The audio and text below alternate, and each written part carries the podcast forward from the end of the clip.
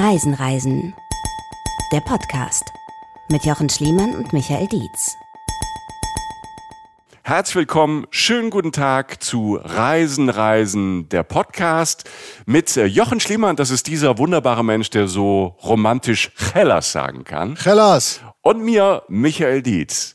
Zwei Freunde, zwei Reisende, zwei Journalisten, zieht's immer mal wieder durch die Welt und wenn wir zurückkommen, berichten wir davon. Jochen war unterwegs in Athen weiße Rosen aus Athen sammeln. Für mich, wenn er nach Hause kommt. Er hat mir einen Blumenstrauß weißer Rosen mitgebracht. Mhm. In Form von Geschichten und Erzählungen. Es war nicht wirklich Blumen, aber das habe ich auch nicht erwartet. Ähm aber ich freue mich sehr auf deine Geschichten. Wir sind heute in Athen unterwegs und auch auf griechischen Inseln, denn in dieser Folge treffen wir später auch noch eine gute Freundin von uns, Tamina Kallert. Kennt ihr vielleicht aus dem Fernsehen? Sie moderiert die Sendung wunderschön Sie ist die Reisekönigin des deutschen Fernsehens. Und ähm, mit Tamina haben wir gesprochen über griechische Inseln und sie hat wirklich ähm, ganz tolle Geheimtipps für uns und hat uns ähm, richtig Lust gemacht, ähm, von Athen ein Schiff zu nehmen, die weißen Rosen über Bord zu werfen und noch ein paar Tage auf Inseln zu verbringen. Jochen, bevor wir auf die Inseln gehen, fahren wir und laufen wir mit dir durch Athen. Was sind die Highlights? also ähm, Eins, das, zwei, drei, da, da muss doch schnell gehen. Das muss wie aus der Pistole geschossen kommen. Ja, also ich meine, Athen ist eine der Städte dieser Welt. Also das ist wirklich so. Und je weiter man um diese Welt rumkommt, desto mehr Menschen reden über Athen, auch gerade Leute außerhalb Europas. Es ist eine der Städte der, dieser Welt, in einem der Länder dieser Welt, einem der Reiseländer. Athen in Griechenland. Weltgeschichte. Ähm, die Leute kommen wirklich aus der gesamten Welt auch dahin. Ich sage nur die Akropolis. Ich sage Olympia. Ich sage die Demokratie. Ich sage tausende Jahre Geschichte, aber halt auch, und das durfte ich erleben und das gibt es heute auch, coole Viertel, sehr schöne Ecken, unfassbar liebe Menschen. Das ist wirklich keine Floskel. Das habe ich selten so erlebt. Extremstens leckerstes Essen. Auch ein paar weiße Rosen. Ähm, Aha. Athen. Für ja, wen? Ja. ich bin sofort eifersüchtig. Wer hat weiße Rosen gekriegt? Das ja. sag ich nicht. Schön. Äh, Athen ist der perfekte Städtetrip oder halt ein mhm. unverzichtbarer Stopp bei jeder Reise durch das wundervolle Griechenland. Äh, vielleicht auch einfach so als Gateway zu den griechischen Inseln, wie auch immer ihr das einplanen wollt. Aber Athen muss passieren, wenn es mal in der Nähe ist, finde ich. Und hier bekommt ihr jetzt wirklich rund so eine Stunde lang die besten Tipps, Geschichten, okay. alle Highlights von meinem Trip. Ähm, mein Fernweh wird noch schlimmer, weil eigentlich wollten wir zusammenfahren. Ich konnte aber nicht. Du bist alleine ohne mich. Deshalb wird mein Tja. Fernweh äh, jetzt noch schlimmer sein nach diesen, ähm, nach diesen kleinen Appetithäppchen und Teasern. Ich freue mich aber trotzdem drauf, mit dir durch die Stadt zu gehen und natürlich äh, auf diese großen Namen an Sehenswürdigkeiten, ja. die natürlich Weltrang haben. Aber ich bin, bin auch sehr gespannt, was du da alles ähm, gegessen hast, weil für mich ist äh, Griechenland auch ähm, tolles Essen. Ja. Ich äh, dürfte einmal auf Kreta sein und habe mich da auch, und das ist auch nochmal besonders, ne, weil du auch nochmal eine Insel hast und dann hast du nochmal spezielles Essen dort. Aber mich hat das so weggehauen, wie toll das war, die Gastfreundschaft. Und dieses Klischee, was wirklich so ein Klischee ist, sagen wir mal im deutschsprachigen Raum, diese, dass man abends da sitzt, es ist warm, die Sonne geht unter und dann sitzt du in so einer Taverne und, und isst fantastisch und guckst irgendwie aufs Meer oder die Berge und da sind nette Leute. Ähm, dieses Klischee ist kein Klischee, sondern ich habe es festgestellt, es ist einfach die Realität. Ja, es ist die Realität auch in der Stadt. Ähm, du siehst da nicht immer aufs Meer, wobei das Meer sehr nah ist. Aber du sitzt halt bei diesen warmen Abenden draußen und ich war Anfang November da, Leute. Ne? Also mhm. es geht jetzt hier nicht um, um Juni oder Juli oder so, sondern wirklich auch um eine Stadt, die in anderen Jahreszeiten durchaus warm und angenehm zum draußen sitzen ist. Aber ich, ich, ich kann ja mal anfangen mit meinem Erstkontakt mit Athen. Ich bin gespannt. Es ist tatsächlich, ähm, es war die Taxifahrt vom Flughafen. Ich dachte, komm, jetzt äh, hau ich mal die letzten Devisen auch noch raus. Ich, oder beziehungsweise ich habe mir irgendwie ein Taxi gegönnt, hatte ich in dem Moment Bock drauf. Man kommt gut vom Flughafen anders auch in die Stadt. Öffentliche Verkehrsmittel sind in Athen durchaus eine gute Art rumzukommen. Ähm, also auch Aber der, so. der feine Herr hat sich erstmal mit seinen Devisen Willkommen in den 80ern. Sie wollen ihr Geld zurück. Erstmal schön Taxi gegönnt. Finde ich gut. Naja, mit deinem Ersatz zusammen. Ich war ja mit einem äh, Kollegen unterwegs, weil du ja. dann ja doch nicht konntest. Der heißt ja auch Jochen. Ähm, ja. Gruß an den äh, und dachten, wir kommen durch zwei in Taxi. Man kennt ja diese Rechnung. Ne? Und der Jungs, egal, der ist doch fast billiger, wenn man ein Taxi teilt. Was man, wie man so denkt. Ne? Ja. Mhm. Auf jeden Fall in diesem Taxi äh, überdrehte Mucke, also ziemlich laut. Der Taxifahrer singt mit bei allem. Was aus dem Radio kommt. Äh, so eine Art Mischung, das habe ich selten erlebt, aus Folklore, Metal und irgendeinem so ewigen Gitarrensolo und dann aber halt griechischen Text dazu. In jeder Note ist Leidenschaft. Alles ist so ein bisschen anders, als ich es so kenne. Äh, aber irgendwie, ja, also mein erst, mein Erstkontakt mit Athen jedenfalls. Der Mann fährt genauso leidenschaftlich, wie er den Preis verhandelt hat. Äh, und, äh, und wir sehen sehr viel von der Stadt, wie wir da so reinfahren. Es ist fürchterlich nett, vor allen Dingen. Also es ist einfach so ein ganz lieber, herzlicher Mensch, der uns mhm. da nach Athen reinfährt vom Flughafen. Und die Stadt, die erstmal an mir vorbeizieht, ist erster Eindruck erstmal so ein bisschen hügelig, so ein bisschen bergig auch. Es gibt so ein paar Berge, die so rausragen, weiß bebaut, wie so oft in Südeuropa. Das hat natürlich auch mit der Sonneeinstrahlung und so zu tun. Und manchmal fressen sich diese weißen Siedlungen so ein bisschen die Berge hoch. Und über allem liegt so ein leichter Smog. Also wir kommen äh, tagsüber an im Hellen und es ist eine Metropole. Ne? Da brummt es. Da leben im Großraum rund so 3,8 Millionen Menschen und da passiert was. So. Und das ist so ein leichter Schleier, der da so drüber liegt, der natürlich für fantastische Sonnenuntergänge sorgt. Der, äh, sorgt. der ist auch nicht jeden Tag da, ähm, aber an dem Tag war es so aufgrund der Wetterlage, glaube ich. Und als wir so abbiegen von der Hauptader dieser großen Straße in die kleineren Adern der Stadt, ist sie das erste Mal zu sehen. Und jetzt fragt man sich immer ganz kurz, wen meint er, wenn er von ihr redet, aber eigentlich ist es klar. Mm. Und eigentlich ist sie überall. Sagst also, du es, sonst bin ich wieder so ein Angeber. Ja, die Akropolis. Es ist, am, also am ist, Ende ist, ist, es so beeindruckend, wie ja. dann wirklich alle sagen, weil man von Bilder gut und schön, es gibt ja tolle Bilder auf Insta und ähm, co coole Posenfotos äh, davon und dann denkt man, ja, aber dann manchmal, aber dann, aber dann manchmal, wenn man dann dort ist, ähm, kriegt man ja so sein eigenes Bild. Wie war dein eigenes Bild davon? Sie schwebt über allem, weil die mhm. Akropolis an sich ist ja eigentlich ein Berg. Da kommen wir später noch zu. Da drauf liegt dann ja so ein Tempel. So ein Tempel, der Tempel, den alle meinen. Und sie schwebt über allem, weil sie halt hoch liegt, über der Stadt und im Dunkeln angestrahlt wird. Das heißt, sie ist wie so eine Erscheinung nachts und tagsüber ist sie auch immer zu sehen. Das heißt, mein erster Moment äh, war schon erhaben, weil du denkst, wow, das ist jetzt so eins der Fernwehsymbole überhaupt auf dieser Welt, wenn man an Reisen denkt, ne? So auf diesem Berg irgendwie und ähm, äh, sie erstrahlt so und hat auch schon diese Säulenoptik, die siehst du aus der weiten Ferne auch schon. Sie schimmert halt so weiß, marmoresk so in diesem äh, in diesem blauen Himmel, den man dann so hat in Griechenland oft. Und letztlich ist sie mein stetiger Begleiter dann. Und das wird mhm. fast allen so gehen, die da hinkommen. Die Akropolis ist immer da. Wenn man aus irgendeinem Hauseingang kommt, wenn man irgendwo sich umdreht und nach oben guckt, natürlich manchmal ist es durch Bauten verstellt, aber viel seltener als jedes andere Bauwerk, weil sie so hoch über der Stadt liegt. Und deshalb war dieser Moment sehr schön und irgendwie ist es so wie so eine Freundin, die immer so da ist und dann nett so anlächelt, wenn man irgendwo so durch Athen läuft, weil sie irgendwie immer über allem thront. Wir wohnen in Kolonaki. Das ist das Viertel, äh, für das wir uns entschieden haben.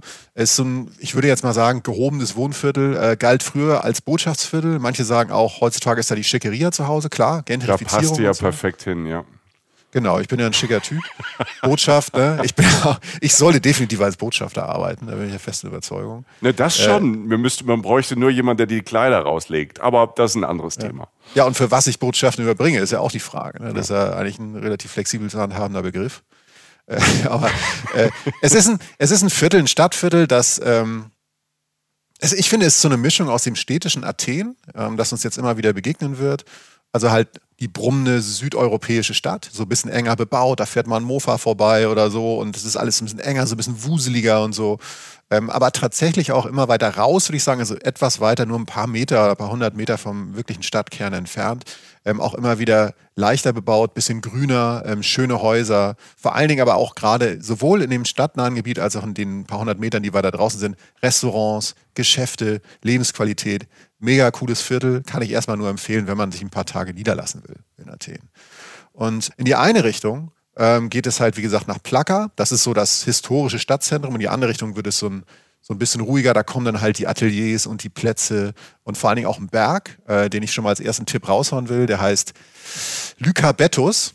Manche sagen auch Lykavitos. Das ist einfach ein Stadtberg, der äh, ein mega Aussichtsort ist für einen Sonnenuntergang äh, in Athen. Also äh, du kraxelst da hoch oder kannst auch eine Seilbahn nehmen für einen Teil des Weges.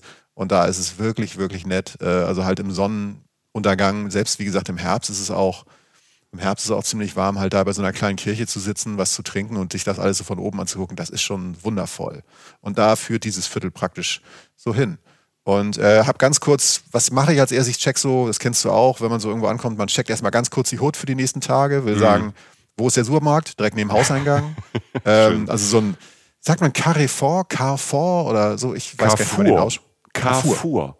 Also Carrefour ist so eine französische Supermarktkette, die es wirklich fast überall auf der Welt gibt. Das, ähm, das finde ich verrückt, dass du das jetzt sagst, dass die auch in Athen sind, weil die, keine Ahnung, gibt es auch in Asien, äh, in Amerika, also in den USA, Kanada. Die gibt es überall, die gibt es auch in Athen. Verrückt.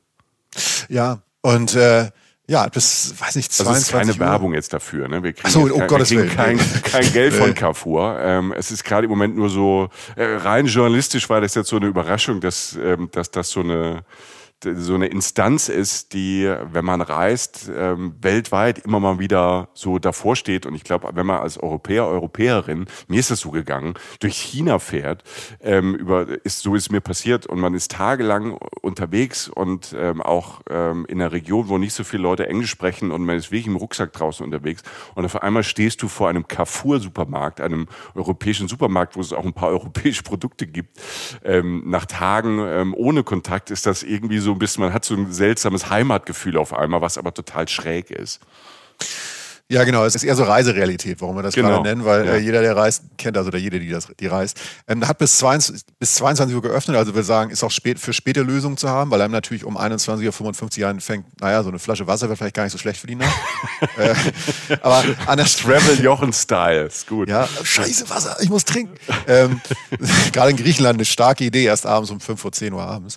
An der Straßenecke bei mir, kleines Café, ein kleiner Kuchenladen tatsächlich. Äh, um die Ecke beginnen schon die Geschäfte, Modemöbel, Accessoires und so weiter. Äh, alles gut. Der Tipp, der da drin steckt, ist, es ist cool, diese Homebase zu haben im städtischen Athen. Mein Tipp wäre, in der Stadt zu wohnen. Das geht bestimmt auch anders, aber möglichst im, nahe dem Stadtzentrum, so wie ich, weil man dann immer ähm, nach einem halben Tag oder einem Dreivierteltag nochmal zurückkommen kann, um ein bisschen zu chillen. Weil die Stadt schon fordert. Ne? Also es ist eine, das ist, das ist halt eine Stadt. Ne? Also es ist halt nicht die, der entspannendste Nebenort aller Zeiten, wo dann permanent ein kleines Vögelchen auf deiner äh, Schulter sitzt und alles ist entspannt. Du liegst die ganze Zeit nur im Park. Es gibt einen Park, aber man will so viel machen, dass so eine Pause so am Nachmittag manchmal gar nicht so schlecht ist, um einfach mal eine Stunde durchzuatmen. Und deshalb kann ich das eigentlich so nur empfehlen, weil sich das tatsächlich so entwickelt hat. Den nächsten Tagen habe ich das immer so gemacht. Einen, einen halben Tag wollte ich los, mir die Stadt angucken, dann war es doch ein Dreivierteltag, weil es so geil war. Und dann bin ich schnell nochmal zurück, eine Stunde chillen und dann ging es so in den frühen Abend rein. Und ähm, wenn man noch einen Kaffee und Kuchen dabei hat, ist ja auch nicht so richtig schlimm. äh, Ich bin sprachlos, dass du das einfach so sagst. Oh, ich hätte jetzt auch Bock leid. auf einen Kaffee und Kuchen. Ich bin heute ein bisschen neidisch, fällt mir auf. Es tut mir leid. das wird, das wird besser Todsünde. werden. Ne? Ja. nee, das ist Ich höre damit auf. Ja. Nee, das, also, ja, versuch's. Also äh, der erste Abend gehört Plaka. Das ist dieses historische Stadtzentrum. Äh, da geht's dann sofort rein. Das ist äh, von Kolonaki fünf Minuten zu Fuß oder so, praktisch über zwei Straßen drüber. Malerisches Viertel, ähm, viele alte Gebäude, aber auch neuere Gebäude, mal quirlig, also so so äh, mal auch so ein bisschen ruhigere Seitengassen. Also gibt's da mal so einen kleinen Platz, über den man rübergeht, wo sich die Leute dann so in den gelben Lichtkegeln der Lampen so treffen und irgendwie einfach reden, sich begegnen. Ähm, es gibt viele Restaurants, viele Bars. Man guckt immer mal wieder so kleine Gassen rein ähm, im Vorbeigehen, wo dann auf einmal gerade so Tische auf dem, weißt du, wo die Gasse so umgewandelt wird zum Restaurant sozusagen, wo die Tische dann so rausgestellt werden. Und ähm, schon in der Dämmerung sammeln sich da so die Leute so und bevölkern langsam diese Welt, die da so abends aufgebaut wird. Wundervoll, weil da glaube ich, glaube ich auch, so wie ich es verstanden habe, auch relativ viel Business ist. Ne? In diesem wirklichen Stadtzentrum, diesem ganz historischen Stadtzentrum von Athen sind natürlich auch viele äh, Arbeitgeber und die Leute kommen dann halt heraus, sehen auch, also da waren schon viele schicke Menschen dabei, gut gekleidet so, teils auch Fine Dining Restaurants. Manche sind vielleicht nach dem Job einfach dahin, so wie man das in anderen Großstädten auch so kennt. Ähm, und so, ich meine, wie gesagt, es ist November, ne? Also so kann so ein Herbst, so kann so ein Novemberabend auch mal ablaufen oder der Woche, es war ein Montag. Also so geht's doch auch, sag ich mal. Ne? Klingt für einen November, Montag wie fantastisch. Genau, ich sag das mit dem Neid wird schwierig jetzt. Ähm, ich mache aber kein Fine Dining, du kennst nicht, äh, vielleicht auch die Menschen da draußen, die das schon ein bisschen gehört haben. Griechenland heißt, wie du sagst, halt auch Essen. Und äh, ist mit die beliebteste internationale Küche in Deutschland. Will sagen, ich will verstehen. Also ich will, ich will so ein bisschen, zumindest ansatzweise in meinen paar Tagen dort verstehen, was ist authentisch von dem, was wir bei uns kriegen in Deutschland, ähm, Österreich oder der Schweiz und äh, was ist so die Küche, die es da eigentlich vor Ort gibt. Und das heißt für mich eigentlich, dass ich, und was ich auch tue, erstmal in so eine Taverne gehe. Also ich gehe nicht in das feine Restaurant, wo es dann die abgespaceden Sachen gibt oder so, sondern halt ich will erstmal den Grundsatz so verstehen. So. Und das heißt halt am ersten Abend eine Mischung aus Moussaka, griechischem Salat, der wirklich ganz, ganz oft zu haben ist. Also klassisch Tomaten, Feta, Oliven, Zwiebeln, Salat, Gurken und so. Ne? Also du weißt, jeder, also viele wissen, was ich meine. Beides schmeckt mega. Ähm, ich habe einen Eindruck sofort. Ich weiß nicht, ob sie sich mit allen Menschen, die dort waren, deckelt, aber es ist nicht so schwer und es ist nicht so überwürzt wie beim deutschen Standardgriechen. Das habe ich vorher nie so genannt, aber oft ist es ja so beim griechischen Restaurant in Deutschland, dass du denkst, wow, jetzt gebe ich mir so die äh, Athen-Platte oder so und baller mir da halt irgendwie, also beim richtigen Standardgriechen so in Deutschland und also Standardgriechen-Restaurant und so Pommes, Tzatziki, Fleisch und so. Und das ist zum Beispiel gar nicht so. Also, also es geht um sehr, sehr viel gefülltes Gemüse, also wahnsinnig viel Gemüse, was ich gut finde. Aubergine ohne Ende, Paprika, Zucchini und halt eben keine Überwürzung. Ja, ich weiß ganz genau, was du meinst. Absolut. Genau, nur um es nochmal klarzuziehen, ich breche da jetzt nicht den Stab über alle griechischen Restaurants in Deutschland, um Gottes Willen, das steht mir gar nicht zu. Es gibt auch ganz tolle, zum Beispiel die Useria in Köln, fällt mir jetzt gerade spontanerweise ein. Ja, super, war ich auch schon. Ich ja. glaube, wir verstehen, was ich meine. Ich sage, ich möchte einfach mal vergleichen, was, was hierzulande so als griechisches Essen in Restaurants angeboten wird und was es dort so gibt. Das ist halt dieses Gemüse, das ist dieses gefüllte Gemüse und so weiter. Ähm, erster, ich habe sogar einen ersten Gewinner, also neben den Checken der Standards, oder, äh, die alle übrigens sehr, sehr gut waren in dieser Taverne, ähm, habe ich auch schon eine Sache, äh, die ich vorher nicht kannte, äh, die zur griechischen Küche gehört, in die ich mich sofort verliebt habe. Okay. Ähm, die mir empfohlen wurde tatsächlich von meiner Reisebegleitung Jochen. Ja, ist wirklich auch Jochen, ich bin nicht schizophren, Leute. Ähm, und das ist, Jochen sagte, probier das, probier das, probier das. Und er sagte Saganaki. Und zwar ähm, Shrimps Saganaki, also Garnelen in dem Fall, äh, der nach Saganaki-Art sozusagen. Ähm, das sind letztlich Garnelen in einer Tomatensoße mit Feta und einem Hauch Uso verfeinert. So. Klingt erstmal super, ist es vor allen Dingen auch. Ich werde da, glaube ich, in meinem ganzen Leben nicht mehr von loskommen, bin ich zumindest nicht in den ganzen Tagen, weil es eine unglaublich wie soll ich sagen, unglaublich leckere und verführerische Mischung war. Also, ich sag mal so, es war fruchtig durch die Tomaten, es war auch würzig, es war nicht scharf, es war pikant, aber höchstens pikant. Es war nicht sauer, trotz der ganzen Säuren, die durch die Tomaten da irgendwie reingetragen wurden. Es war gehaltvoll, aber es war nie schwer, bizarrerweise, mhm. obwohl da halt Feta-Käse drin war und sonst was. Und man kann das ohne Ende essen. Es schmeckte so gut. Ja. Das ist so ein viel gut Essen, ne? Saganaki. Ja. Ja, und es ist eigentlich, ne, da ist ja auch Ei drin und Feta und Paniermehl und Sonnenblumenöl und keine Ahnung oder, oder Olivenöl, ich weiß nicht ganz genau. Eigentlich ist es schwer, aber eigentlich ist es wunderbar. Also die Version, die ich hatte, war ohne Paniermehl und nein, es war okay. eher so eine Soße, in der die Garnelen halt gegart wurden. Und ich, ich habe ah, also okay. und und das war ich kann mir das genauso vorstellen, im, im, kalten Wetter zu essen, um mich damit aufzuwärmen von denen, als auch im, im, im heißen Wetter, um mich damit irgendwie sozusagen, um was Passendes zu finden zum heißen Wetter irgendwie. Und, und das mit Brot dann aufdippen. Mhm. Also Brot ist ja auch oft im Spiel auf griechischen Tischen so, das mit Brot irgendwie weiter essen, die Soße mega. Suchtfaktor 1000. Also äh, ich, bin da, ich bin da praktisch durchgekrault. Ähm, es, war, es war mega. Ähm, nächste Entdeckung kulinarisch, gleich schon am nächsten Morgen, als es dann losging, wirklich am ersten Tag, am ersten kompletten Tag die Stadt zu entdecken. Äh, Kuluri. Das kenne ich nicht. Kuluri ist gibt es in relativ vielen Ländern auf der Ecke dieser Welt. Es ist letztlich ein schlichter Sesamring. Ah, okay. Also einfach ein Sesamring aus Hefeteig mit Sesamkörnern oben drauf und gebacken. Ah, halt. kenne ich doch. Ne? Genau. Ja, heißt ja. in manchen Ländern dann anders und so. Klingt jetzt nicht spektakulär, ist es in dem Sinne auch nicht. Aber es ist der perfekte Snack für mich morgens gewesen, weil ich sozusagen, die Morgen haben sich so gestaltet, ein Käffchen holen äh, und dann was Leichtes zu essen, nicht zu süß möglichst, ne, weil sonst ist man gleich wieder so vollgeballert mit Zucker. Und aber auch, ich mag dann halt nicht diese riesigen Frühstücke, darüber haben wir schon oft gesprochen, dass ich jetzt nicht der große Esser bin morgens. Und das war die perfekte Ergänzung. Ich, ähm, ich glaube ja. ja. diese Ringe, ne, die kommen ja irgendwie wahrscheinlich aus dem, aus dem Mittelmeerraum, schätze ich mal, levantinische Küche, ich weiß nicht, aber ich glaube, das könnten die Vorgänger oder das Vorbild sein für Bagels. Theoretisch ja, ja. Ne? Für mich ist das so, in meinem Kopf ist das immer so die, die Ursprungsversion eines amerikanischen Bagels irgendwie. Und mag ich auch genauso gern. Ja, im Prinzip ja, die Form ist auf jeden Fall dieselbe. In dem Fall waren sie dünner und so ein bisschen größer, aber es, ja, es ja. passt. Also weil es halt ein neutraler, netter äh, Hefeteig-Snack ist zum Anfang. Diese leichte Sesameinfärbung passte perfekt. Also ähm, was es da auch oft gibt, also erstmal, ich habe da so nebenbei gesagt, gerade in Kolonaki, aber auch in vielen anderen Vierteln, die ich gesehen habe, gibt es wahnsinnig viele Kaffeebars den Leuten morgens dann halt, halten sie kurz an mit ihrem Moped vorher oder gehen halt vorbei, so auf ihrem Weg zur Arbeit oder wohin auch immer.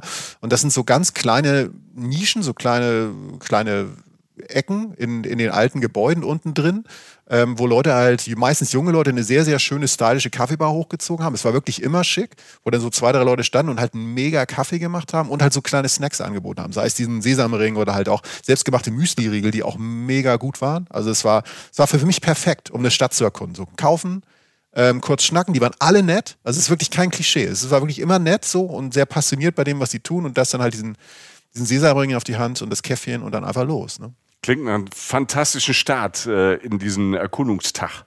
Ja, und überall grüßt die Akropolis durch den blauen mhm. Himmel, weil du immer an jeder Ecke so, an jeder größeren Kreuzung zumindest siehst, wenn kein Gebäude die verstellt.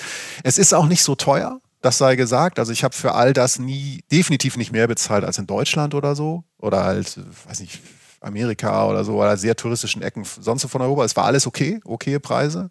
Und äh, kaffeemäßig sei noch ein Tipp gesagt, an dem werdet ihr nicht vorbeikommen wollen, sag ich mal. Äh, das lokale Kaffeegetränk hat übrigens auch mit dem Wetter in Athen zu, wo, zu tun, wo es ja oft auch sehr heiß ist.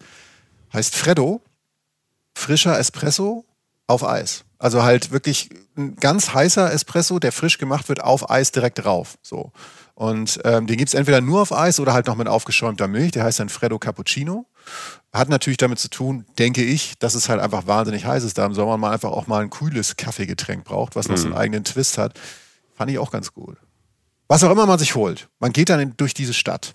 Ich bin wie sich das auch gehört, wie beim Essen, gehe ich ja sozusagen erstmal auf die Standards und will verstehen. Und das habe ich dann in Athen auch gemacht. Bin erstmal hoch, bin erstmal die Akropolis hoch. Nicht hoch zur Akropolis, denn die Akropolis hoch, müsste ich sagen. Denn die Akropolis, um die es jetzt geht, die wir jetzt besuchen, ähm, ist eigentlich der Berg, auf dem das steht, was viele ah. manchmal versehentlich Akropolis nennen. Ah, okay. Es, ich, ich glaube, da äh, geht bei mir auch ähm, zum ersten Mal so ein Aha auf. Der Tempel heißt nicht Akropolis, sondern der Berg. Genau, der Tempel heißt Parthenon, ähm, der da draufsteht. Das ist der Tempel für die Stadtgöttin Athena oder die Athene, nennen manche okay. sie auch Athene. Und äh, der Berg an sich ist die Akropolis. Viele griechische Städte hatten, äh, hatten eine Akropolis oder ich weiß nicht, ob sie noch haben, aber das geht darum, diesen höchsten Berg ähm, mhm. in einer Stadt. Und da drauf ah. thront halt dieser Tempel für die Stadtgöttin Athena, der heißt Parthenon. So. Mal wieder was gelernt. Bitte. Die Re Reisen macht doch schlau, ne? Ja, also sogar mich. Also ich, ja, ne, und also mich auch. Und ich war zu Hause. Ja. Dafür sind wir ja da. Es ist, ähm, man arbeitet sich letztlich halt vor und es wird dann, dann immer klarer zu einem der Touristenattraktionen dieser Welt. Und die schimmert tatsächlich schon aus der Ferne, oder er schimmert schon aus der Ferne, der Parthenon, dieser Tempel, der schimmert da in Marmor, ist komplett aus Marmor. Marmor wird uns viel begegnen auf diesem Trip. Also er schimmert weiß, gülden. Ähm, man sieht schon die Säulen drumherum, auch von weit weg. Also wirklich ein ikonischer Anblick und ist halt fast oder um die, nicht mal fast, sondern um die 2500 Jahre alt. Mhm. Und das ist einfach, diese Zahlen in Athen, die einem immer wieder begegnen, ballern einen komplett an die Wand. Ne? Also wir haben ja schon, ich habe ja schon einiges gesehen, schlimmer Satz, aber die Dimension der Zeit in Athen und in Griechenland ist einfach eine ganz andere. Ich meine, in Amerika bauen die ja schon fast ein Einkaufszentrum um was rum, was 150 Jahre alt ist, um das touristisch auszuwerten. Nichts gegen Amerika, da bin wir auch oft, aber das sind andere Dimensionen hier. Ne? Mhm. Also das ist unglaublich alt. Man kann zur Akropolis laufen durch die Stadt, also halt durch Plaka durch und dann halt so den Berg hoch. Plaka ist ja das Viertel auch um die Akropolis rum. Oder man kann ein paar Minuten mit dem Taxi fahren, wenn man sich die Zeit sparen will. Man wird ohnehin viel laufen in Athen. Ich habe das Gefühl gehabt, dass dieses, das ist ein großer Einzugsbereich. Es grenzt auch direkt zum Beispiel an eine Stadt wie Piräus oder so, Athen. Ähm, da leben ganz, ganz viele Leute in dem Bereich. Aber so das Stadt, das historische Stadtzentrum an sich ist gut zu belaufen. Also man, man wird automatisch viel gehen. So. Okay. Ähm, mhm. Und ich nenne jetzt ist mal Mai. Ist das, ja. aber sag mal, hügelig? Ist das schon so Berg? Ist das so eine Stadt, wo du so viel Höhenmeter machst? Ja. Außer also, jetzt zur Akropolis hoch, diesen Berg, der heißt ja so, habe ich gelernt. Ja, es ist, es ist hügelig, ja. Also es ist jetzt nicht extrem oder so, aber es ist jetzt, ich, ich habe aus zwei Gründen gedacht, es ist wahrscheinlich in vielen Ecken keine Fahrradstadt, weil einmal der Verkehr doch noch sehr präsent ist, sag ich mal, und sehr brummt. Und zum anderen ist es einfach auch eben sehr hügelig, ja. Also es hat, es ist bergig, ja. Ja. Ich, ich nenne mal jetzt meinen Weg durch diese absoluten Highlights, die man sich, glaube ich, geben muss oder sollte. Ich schreibe keinem Menschen was vor, wer da nicht hin will, bitteschön, aber ich würde es machen. Ähm, ich nenne jetzt mal meinen Weg dadurch, die Reihenfolge ist letztlich egal, aber bei mir ging das so gut. Stellt euch mal vor, ihr steht äh, auf dem Parkplatz auf der Akropolis, also nahe dem äh, Parthenon, geht erstmal aber nicht dahin, sondern auf den Nebenhügel. So, da ist noch ein Nebenhügel. Und das empfehle ich deshalb, weil es dort zum einen schon mal sehr viel zu entdecken gibt. Also es gibt sehr viel kleinere historische Städten, alte Steine sozusagen, das meine ich aber voller Respekt und einfach Sachen, die, die spannend sind. Es gibt, es ist einfach auch so ein Berg, so wie ich mir so einen griechischen Berg halt so vorstelle, mit so weißem Geröll, so minimal bewachsen, natürlich auch alles sehr trocken da. Griechenland ist ja nun wirklich nicht das äh, nasseste Land der Welt und auch Olivenbäume drauf und so. Und vor allen Dingen habt ihr einen unfassbaren Blick auf die Akropolis, auf den Tempel und auf die ganze Stadt. Also ihr habt wirklich einen 360-Grad-Blick. Und das ist toll. Also das ist praktisch, ich sehe das alles genau in dem Setting, wie ich es mir erhofft habe. Also ich rede, ich habe ja gerade schon von den Olivenbäumen geredet. Ich habe da wirklich Fotos machen können oder Videos, wo wirklich dann so du durch die Blätter der Olivenbäume dann den Tempel ähm, und die Akropolis an selbst halt irgendwie fotografierst oh. oder so. Hast du, hast du Kunst gemacht für uns für Instagram? Gab es noch nie, glaube ich. Aber es war, es ist toll, es ist malerisch, ja. es ist schön äh, und der ganze Blick über die Stadt ist auch toll. Einfach um es nochmal zu verstehen, wo du da bist. Du hast, ich habe schon gesagt, ganz viele weiße Häuser, ähm, ganz gerade lange Straßen, die, die, sich da ziehen irgendwie. Ähm, und äh, du kannst teilweise bis zum Mittelmeer gucken. Also du guckst in die eine Richtung auf die Akropolis rauf und in die andere Richtung wirklich bis zum Meer. Und ähm, das liegt dann da halt strahlend blau in der ebenfalls blauen Sonne mhm. hinter diesen ewigen Flächen von weißen Häusern. Ne? Das ist schon toll. Dieses Farbending, ne? das ist ja ein Wahnsinn, wo du sagst, so ich habe ich hab gerade so in meinem Kopf geht dann so ein perfektes Bild auf und man braucht gar keinen Filter, weil du hast das Blau schon beschrieben, dieses äh, Mittelmeerblau da in Griechenland und dann das Mittelmeer, also diese zwei Farben Blau. Dann ne, ich habe diese Olivfarben, ich habe diese Hügel im Kopf und dann dieses Weiß, dieses dieses extreme Weiß, ähm, was man ähm, was man aus Griechenland dann auch so kennt, auch von den Inseln, aber halt jetzt auch aus Athen. Das Weiß macht ja Sinn, weil da die Sonne ja viel scheint. Ähm, ja. Das hat ja auch damit zu tun. Und dann natürlich auch noch dieses Sonnenlicht. Mein Gott, also das ähm, ist, glaube ich, auch so ein Farbenspiel, was einem dann nicht loslässt den, den ganzen Tag. Ne? Nee, für ein, eigentlich fast die ganze Zeit nicht, weil ich tatsächlich irgendwie, das ist jetzt sehr unsachlich so, aber ich finde keine Nationalflagge auf dieser Welt fasst so gut ein Land zusammen wie die griechische. Ah, weil, sie, okay, ja. weil sie blau ja. und weiß ist. Und das, sind, das ist mhm. begegnet, auch da oben, beim Tempel dann. Oder später. Du hast halt immer dieses Weiß durch, durch, die, durch den Marmor in dem Fall. Ne? Wie gesagt, das ist jetzt mhm. komplett subjektiv. Oder halt jetzt durch die Stadt, wie du es gerade geschildert Und das Blau des Meeres und des Himmels. Also ich habe das selten so zusammengekriegt. In Deutschland funktioniert das nicht so. Also, weißt du so, äh, da ist ja nicht alles gelb, rot und schwarz oder so. Aber gut, dieser Blick ist wie gesagt sehr weit und wenn man auf die Stadt Richtung Mittelmeer rausguckt, ist es schon auch das deshalb toll, weil du dann so siehst, wie die Gegend so weitergeht. Du siehst sogar Piräus, also den Hafen. Das ist eigentlich eine eigene Gemeinde oder eine Stadt, wie man es auch nennen will. Das schließt sich aber direkt an Athen an. Du siehst sogar dieses Stadion. Manche Menschen werden Olympic Piräus vielleicht kennen. Ja. Ne? Das siehst du dann auch. Also so ein paar Synapsen knappen, knapsen so im Kopf, dass du denkst, ach guck mal, da ist das. Das ist ja einfach schön beim Reisen, dass man Sachen mhm. einfach mal so in echt sieht und sich still freut. Und ähm, nach so, weiß ich, eine halbe Stunde auf dem Berg oder so, ähm, gehe ich runter vom Berg, Richtung Akropolis runter und mach so einen Schlenker nach links erstmal äh, gehe so einen Weg entlang und da wird es dann so ein bisschen touristischer, da, weil man näher an die Akropolis rankommt. Da gibt es dann auch so, so Händler, weißt du, die so an so einem Weg dann so sind mit so, ähm, die einfach Stände haben mit Souvenirs und so. Also da merkst du schon, okay, jetzt sind wir da, wo viele Menschen aus der ganzen Welt hinreisen. Ähm, ist aber alles relativ leer, weil es halt wie gesagt im November ist und das kann ich nur empfehlen, weil es dann eben nicht so voll ist, nicht so Mainstream-touristisch aufgefüllt. Und nach so, weiß ich, zehn Minuten kommt man zu so einem Eingang von so einem Areal, das ganz, ganz, das ich würde persönlich sagen, es ist eines der wichtigsten Areale der Welt. ich hänge okay. mich, häng mich, mal vor dem Fenster, weil es ist, geht um die Agora. Die Agora. Die Agora. So nennt man das ganze Areal, das jetzt so, vor dem wir stehen, das so eingezäunt ist. Verlangt Eintritt, also sozusagen Museumscharakter und so ist halt nur Outdoor. Ne? Also es ist einfach ein Areal, das es gibt. Äh, ist ein recht großes Areal mit, ähm, mit alten Restmauern, weißen alten Steinen, weißen Säulen so von so, so Büsten, so von so Personen, manchmal der Kopf so abgebrochen. Also wirklich so, als ich da so durchging, dachte ich so, das ist jetzt eigentlich das antike Griechenland, genauso wie ich mir das so vorgestellt habe. So. Mhm. Ne, weil einfach so alle Elemente so da sind, wenn du da so durchschlenderst. Aber es ist halt noch viel mehr. Du hast einerseits diese Überbleibsel dieser Stadt, die da offensichtlich mal war, oder dieser, dieser Gegend der Agora. Auch alles um die 2500 Jahre alt, sei nebenbei nochmal gesagt. Du hast aber halt noch was anderes. Die Agora ist letztlich ein Versammlungsplatz gewesen. Also wörtliche Übersetzung könnte sein Versammlungsplatz oder Marktplatz oder so. Ähm, darauf haben sich Leute getroffen. Und das ist letztlich, wenn man es so ein bisschen zuspitzt, letztlich die Wiege der Demokratie gewesen. Die stammt ja letztlich im weiteren Sinne auch aus Griechenland. Zumindest die Idee hat dort ihre Anfänge genommen.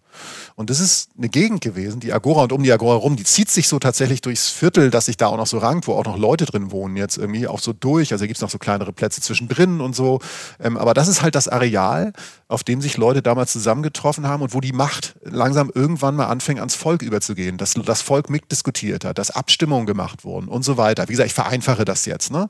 Aber das ist relevant. Das ist für mich gerade in einer Zeit wie dieser jetzt, wir zeichnen auf, im frühen 2024, das ist ein Thema Demokratie, das uns ja mhm. gerade alle sehr umtreibt. Und da waren tatsächlich die Wurzeln davon.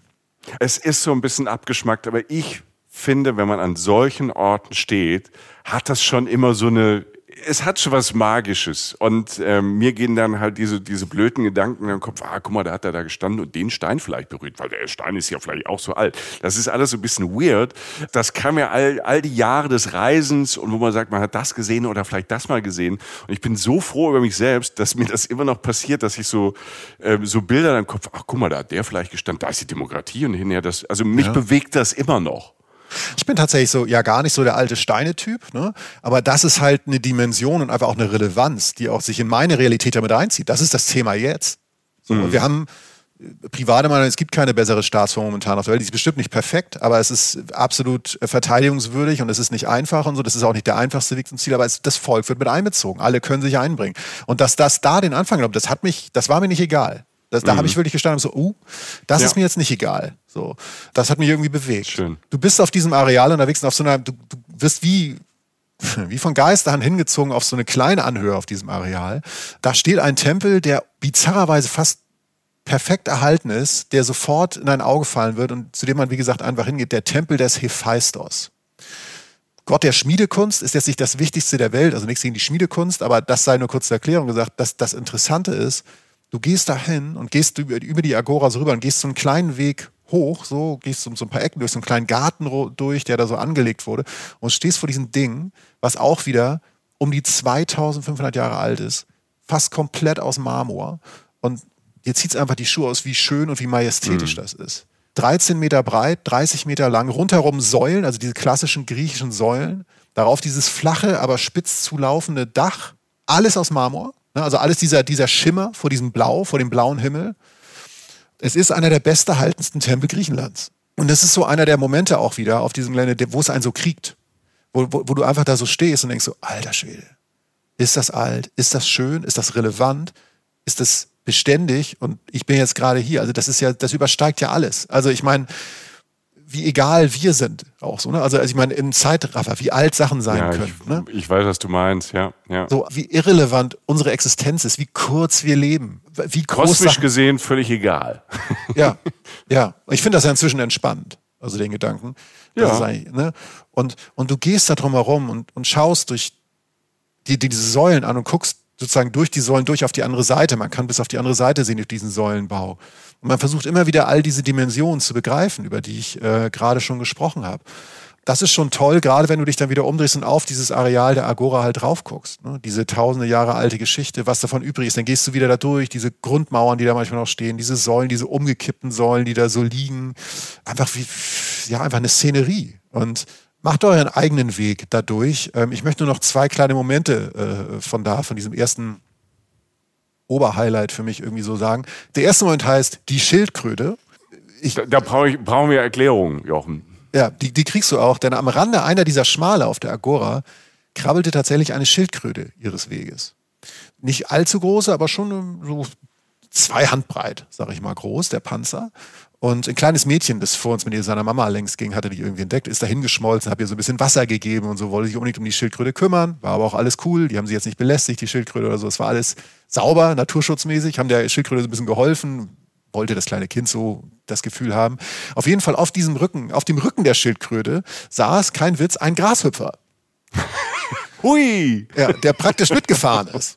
Wo ich mich natürlich fragte, so als äh, materialistisch geprägter Mensch, Mann Junge, das geht jetzt nicht schneller. Ne? Also wenn du das Taxi nimmst, Alter, also du wirst jetzt mhm. keine Zeit sparen. Aber der Aber Grashüpfer hat Zeit, im Gegensatz zu dir.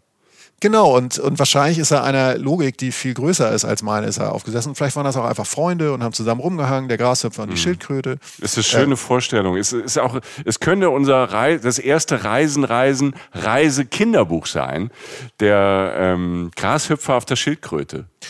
Spontane Idee. Ich schreib's direkt auf. Schreib's auf, es ist vor allem deshalb schlau, weil äh, das ja verbunden ist mit dieser jahrtausendalten Geschichte. Ich habe wirklich da gekniet vor diesem Tier und habe die Schildkröte so ein bisschen beobachtet, als sie über den Weg äh, lief, nicht, ging, schlich. Und im Hintergrund war dieser Tempel des Hephaistos. Also ich habe ein Foto, geht auf unseren Instagram-Kanal, wenn ihr es nicht glaubt, und ein Video, wie diese Stark. Schildkröte wirklich, Ja. diese uralte Schildkröte vor etwas langläuft, vor diesem Tempel, der noch viel älter ist. So. Also es war so viel Alter in einem Bild und so viel Schönheit und Grazie habe ich selten gesehen. Also das Cover fürs Buch Hammer, das ist super, jetzt brauchen wir nur noch die Geschichten rein, aber die schreiben wir auch noch. Ja, Kindgerecht. Also Fantasien habe ich ja, von daher kriege krieg ich schon hin. Zweites Bild, ganz kurz da gesagt, die U-Bahn heißt das. Äh, Das war einer dieser Blicke, die, die irgendwie dann doch durch Zufall alles einfangen, was ein Ort ist. In dem Fall äh, Athen, das war noch vor dem Eingang der Indie Agora. Ähm, stehe ich an so einem Metallzaun, der das Areal begrenzt, aber dazwischen, zwischen der Agora und da hinten erhebt sich dann die Akropolis dahinter. Zwischen der Agora und mir ist so ein, so ein, naja, so ein kleiner Graben sozusagen, so wirkte das jetzt. Ich habe den nicht genauer angeguckt, bloß auf einmal raste da vorbei eine U-Bahn in einen Tunnel rein, die komplett von oben bis unten mit bunten Graffiti vollgesprüht ist. Das heißt, du hast dieses, du stehst wieder rechts Tempel des Hephaistos, hinten die Akropolis, vorne die Agora und dazwischen fährt irgendwie die angesprühteste Klischee Street Art U-Bahn aller Zeiten in so einen Tunnel rein. Moderne Wahnsinn. Stadt und also, das war schon gut. Das war gut. Äh, hat mir gefallen. Dann geht's hoch. Ein Geflecht aus Gassen mit bunten Häusern, Restaurants, kleinen Plätzen und so weiter, führt dann so durch so ein schlängeliger Weg, auch ein Wohngebiet interessanterweise, an der Akropolis noch, also als es den Berg schon hochgeht, ähm, führt es halt hoch zu einer der Sehenswürdigkeiten dieser Welt. Und äh, allein der Eingangsbereich zur Tempelanlage ist, ja, jetzt kann man es mal sagen, monumental ist es ja tatsächlich. Du stehst am Fuße, wenn du dann halt da oben sozusagen auf der Spitze des Berges angekommen bist, am Fuße von Treppen zu diesem Tempelhof und zum Eingangsbereich, die allein schon auch, ich glaube, alles ist aus Marmor, mindestens äh, der Tempel selbst, aber das glaube ich auch schon. Ähm, es sieht einfach sehr, sehr, es sieht aus wie in so einem Historienfilm einfach. Du denkst so, Halleluja, wo bin ich jetzt gelandet? Also Jetzt kommt was Großes. Das ist jetzt nicht, äh, das ist jetzt nicht äh, zurückhaltend, sag ich mal. ähm, was noch ein Thema ist, will ich kurz sagen, Treppen. Also du gehst erstmal diesen Berg hoch, was ja anstrengend ist, so ein bisschen. Wenn das Wetter gut ist, nicht so schlimm. Aber dann gehst du viele Treppen noch hoch, diesen Eingangsbereich. Im Sommer sind in Athen gern mal 40 bis 45 Grad. Das ist ein Faktor. Äh, nehmt euch was zu trinken mit, wenn ihr im Sommer da seid. Schützt euch vor der Sonne. Hüte sehen meistens schlimm aus, aber es, es macht Sinn. Es macht einfach Sinn. Äh, was ich super fand in dem Kontext war, äh, da stehen immer wieder Automaten in der Nähe oder auf der, sagen wir, auf der Akropolis. Da gibt's Wasser für, Achtung, 50 Cent. Okay, das ist fair. Das, ich möchte das einfach mal rausstellen. Und da hat jemand mal was begriffen. Menschen brauchen Wasser, wir beuten die Leute nicht aus. Wir nehmen jetzt nicht 35,20 Euro oder so, wie nach einer Flughafenkontrolle, sondern wir nehmen einfach mal 50 Cent. An einer der größten und berühmtesten Sehenswürdigkeiten der Welt, wo ich jetzt vermutet hätte, da kostet eine Flasche Wasser so, so 0,25, 4,50 Euro, Ja. 50 Cent, das ist fair. Also wenn wir mal eine Liste machen mit den fairsten, mit den fairsten Wasserpreisen an monumentalen Sehenswürdigkeiten, also genau diese Liste, ist, glaube ich, die, ist, glaube ich, ähm, die Akropolis ähm, schon mal ganz weit vorne. Ich fände die Liste geil. Wir veröffentlichen die größten Möglichkeiten. Also ja, endlich. So viele Ideen. Kind, ein Reisen, Reisen, Kinderbuch mit der Schildkröte. Jetzt diese Liste, diese monumentale Liste einfach. Die 600 teuersten Sehenswürdigkeiten Wasser ähm, der Welt. Super. Ja, einfach stark.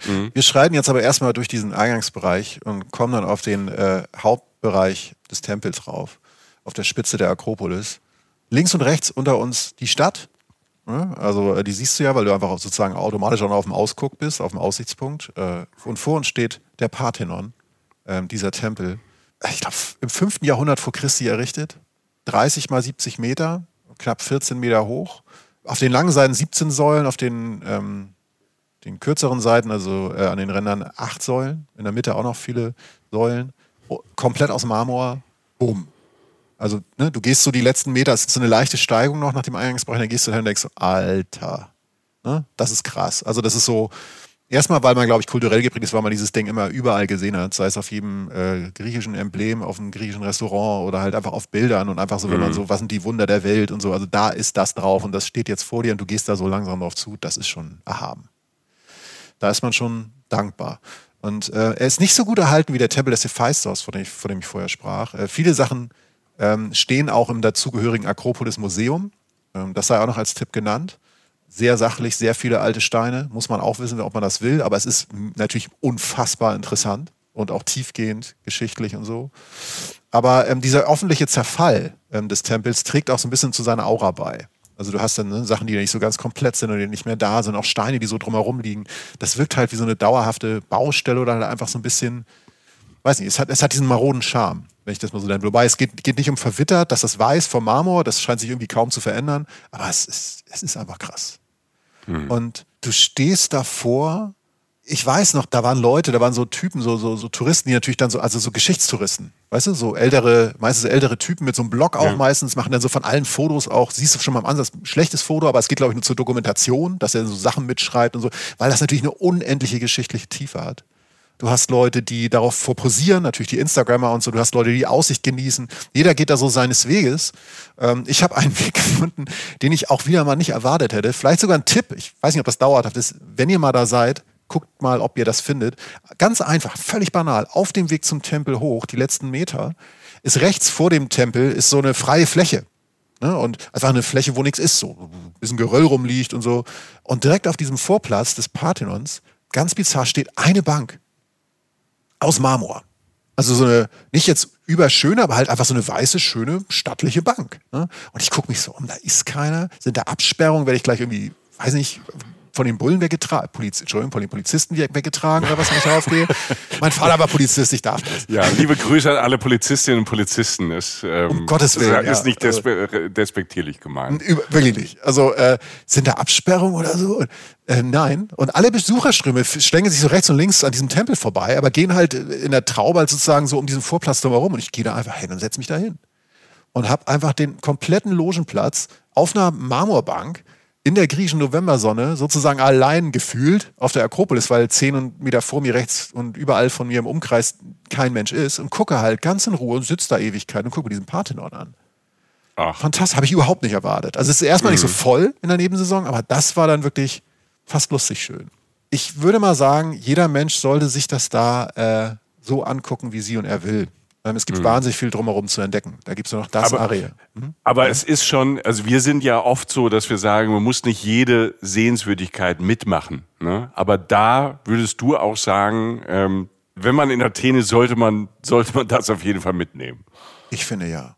Also da bin ich damit, also ich, ich glaube nicht, dass ich jetzt ein Mainstream-Tourist bin, aber das will man doch sehen. Man will sich mhm. auch sein eigenes Bild machen, wie sich das anfühlt ja. und so. Mhm. Und ich stand irgendwie relativ nah an dem Tempel und guckte so, so sozusagen so die eine der Haupt-, der Ecksäulen hoch, diese riesigen Säulen, die das halt sind. Wenn du da direkt vorstehst, ist das schon was. Die sind so minimal verwittert, mal ist so ein Kratzer drin, die in den letzten 2500 Jahren da halt so reingekommen ist, aber halt noch gut erhalten. Und oben dieser blaue Himmel und ich bin dann immer so ein Zentimeter nach links und dann tauchte die Sonne so hinter der Säule auf und hat mich so geblendet und die Säule war so dunkel, dann bin ich wieder zurück und dann war die Säule wieder hell und dann habe ich den Himmel wieder dunkler gesehen.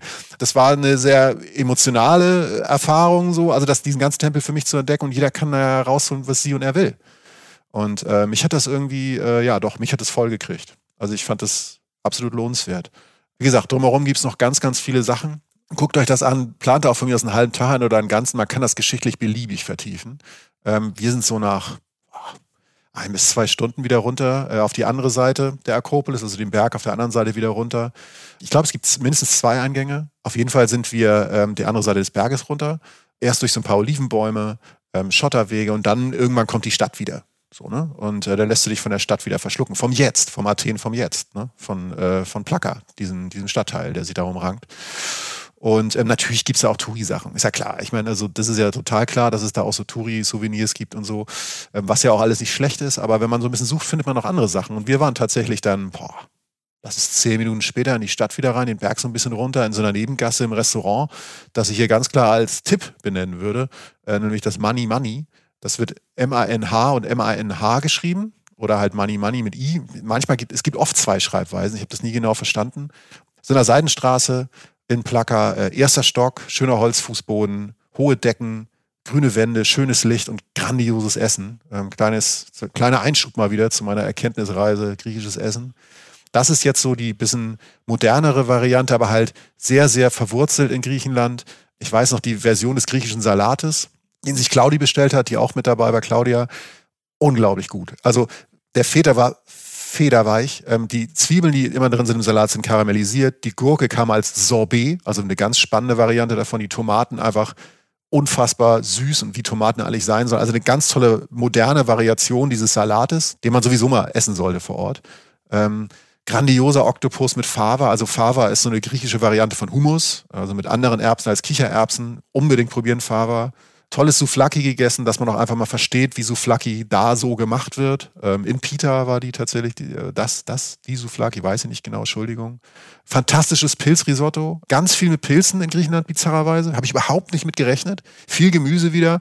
Und wir waren da mit drei Leuten und haben uns echt gut gehen lassen, haben nicht viel getrunken. Es war so früher Nachmittag. Ähm, es war ja auch warm und so vorher.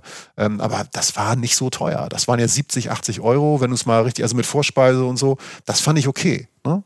Also mhm. ich fühlte mich viel besser behandelt, als ich gezahlt habe, sag ich mal so. Ne? Also das möchte ich auch nochmal sagen. Man kann sich da, das ist nicht die teuerste Stadt der Welt, würde ich jetzt mal sagen. Das ist ähm, interessant, ja. Hätte ich jetzt auch nicht so auf dem Schirm gehabt. Also manchmal ist es ja dann tatsächlich ähm, am Mittelmeer in Südeuropa, ähm, je nachdem, wo man hinkommt, ein bisschen günstiger als sagen wir mal in Deutschland, Österreich, in der Schweiz. Ähm, also an der Côte d'Azur ist das nicht so und in Barcelona ja, vielleicht genau. auch nicht so, aber ja. offenbar in Athen. Ja. Also zumindest da, wo ich war. Und das waren ja so ein paar. Ich habe mich natürlich dann eher so bewegt wie Leute dann vor Ort. Also ich will jetzt nicht sagen, ich war wie die Locals oder so, aber ich habe natürlich dann nicht in der Turi Kaschemme gegessen, sondern halt in anderen Orten. Ähm, deshalb möchte ich das jetzt nicht allgemein sagen, aber bei mir war es wirklich über drei, vier Tage immer so, dass ich dachte, okay, das ist völlig okay, was ich hier mhm. bezahle. Das hat mich nicht, das war sehr, sehr gutes Preis-Leistungsverhältnis, um mal diesen fürchterlichen Begriff zu benutzen. Anderer Tipp fürs Essen sei noch gesagt, Dessert habe ich immer, fast immer woanders gemacht, ähm, weil es so wahnsinnig viele Bäckereien in Athen gibt, also Teilchenalarm. Äh, du wärst durchgedreht, es tut mir leid.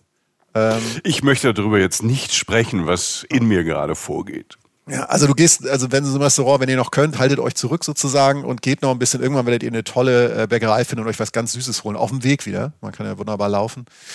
Gab es bei uns auch wieder äh, mit Süßem vollgestopft ähm, in ein Mini-Viertel, das ich kurz erwähnen will. Das heißt Anna Anafiotika. Das liegt praktisch in Plaka noch drin. Das ist ein ganz kleines Areal am Berg, weil man sich kurz fühlt wie auf den griechischen Inseln. Es ist weiß. Also diese klassischen ah, griechischen ja, okay. weißen Dörfer mhm. auf den Inseln. Ne? Die, die gibt es eigentlich nur auf den ähm, griechischen Inseln. Das sind diese Kykladendörfer. Also Kykladen heißt, ähm, das sind die kykladischen Inseln, gibt es auch in Griechenland zum Beispiel, also eine der vielen Inseln. Es war tatsächlich so, dass viele ähm, Handwerker von den Kykladen irgendwann mal in Athen gewohnt haben, um da Sachen zu machen, um dort zu arbeiten und so weiter. Und deshalb haben die sich dieses Viertel so ein bisschen oder diese kleine Ecke das von Plaka halt so zurechtgemacht. Mit vielen Treppen, schmalen, kurvigen Wegen, alles weiß. Also es ist so ein kleiner Ausflug gefühlt auf diese Inseldörfer. Mhm. Das dauert zehn Minuten. Geht da hin. Guckt euch das kurz an. Seid respektvoll. Das ist eine Wohngegend.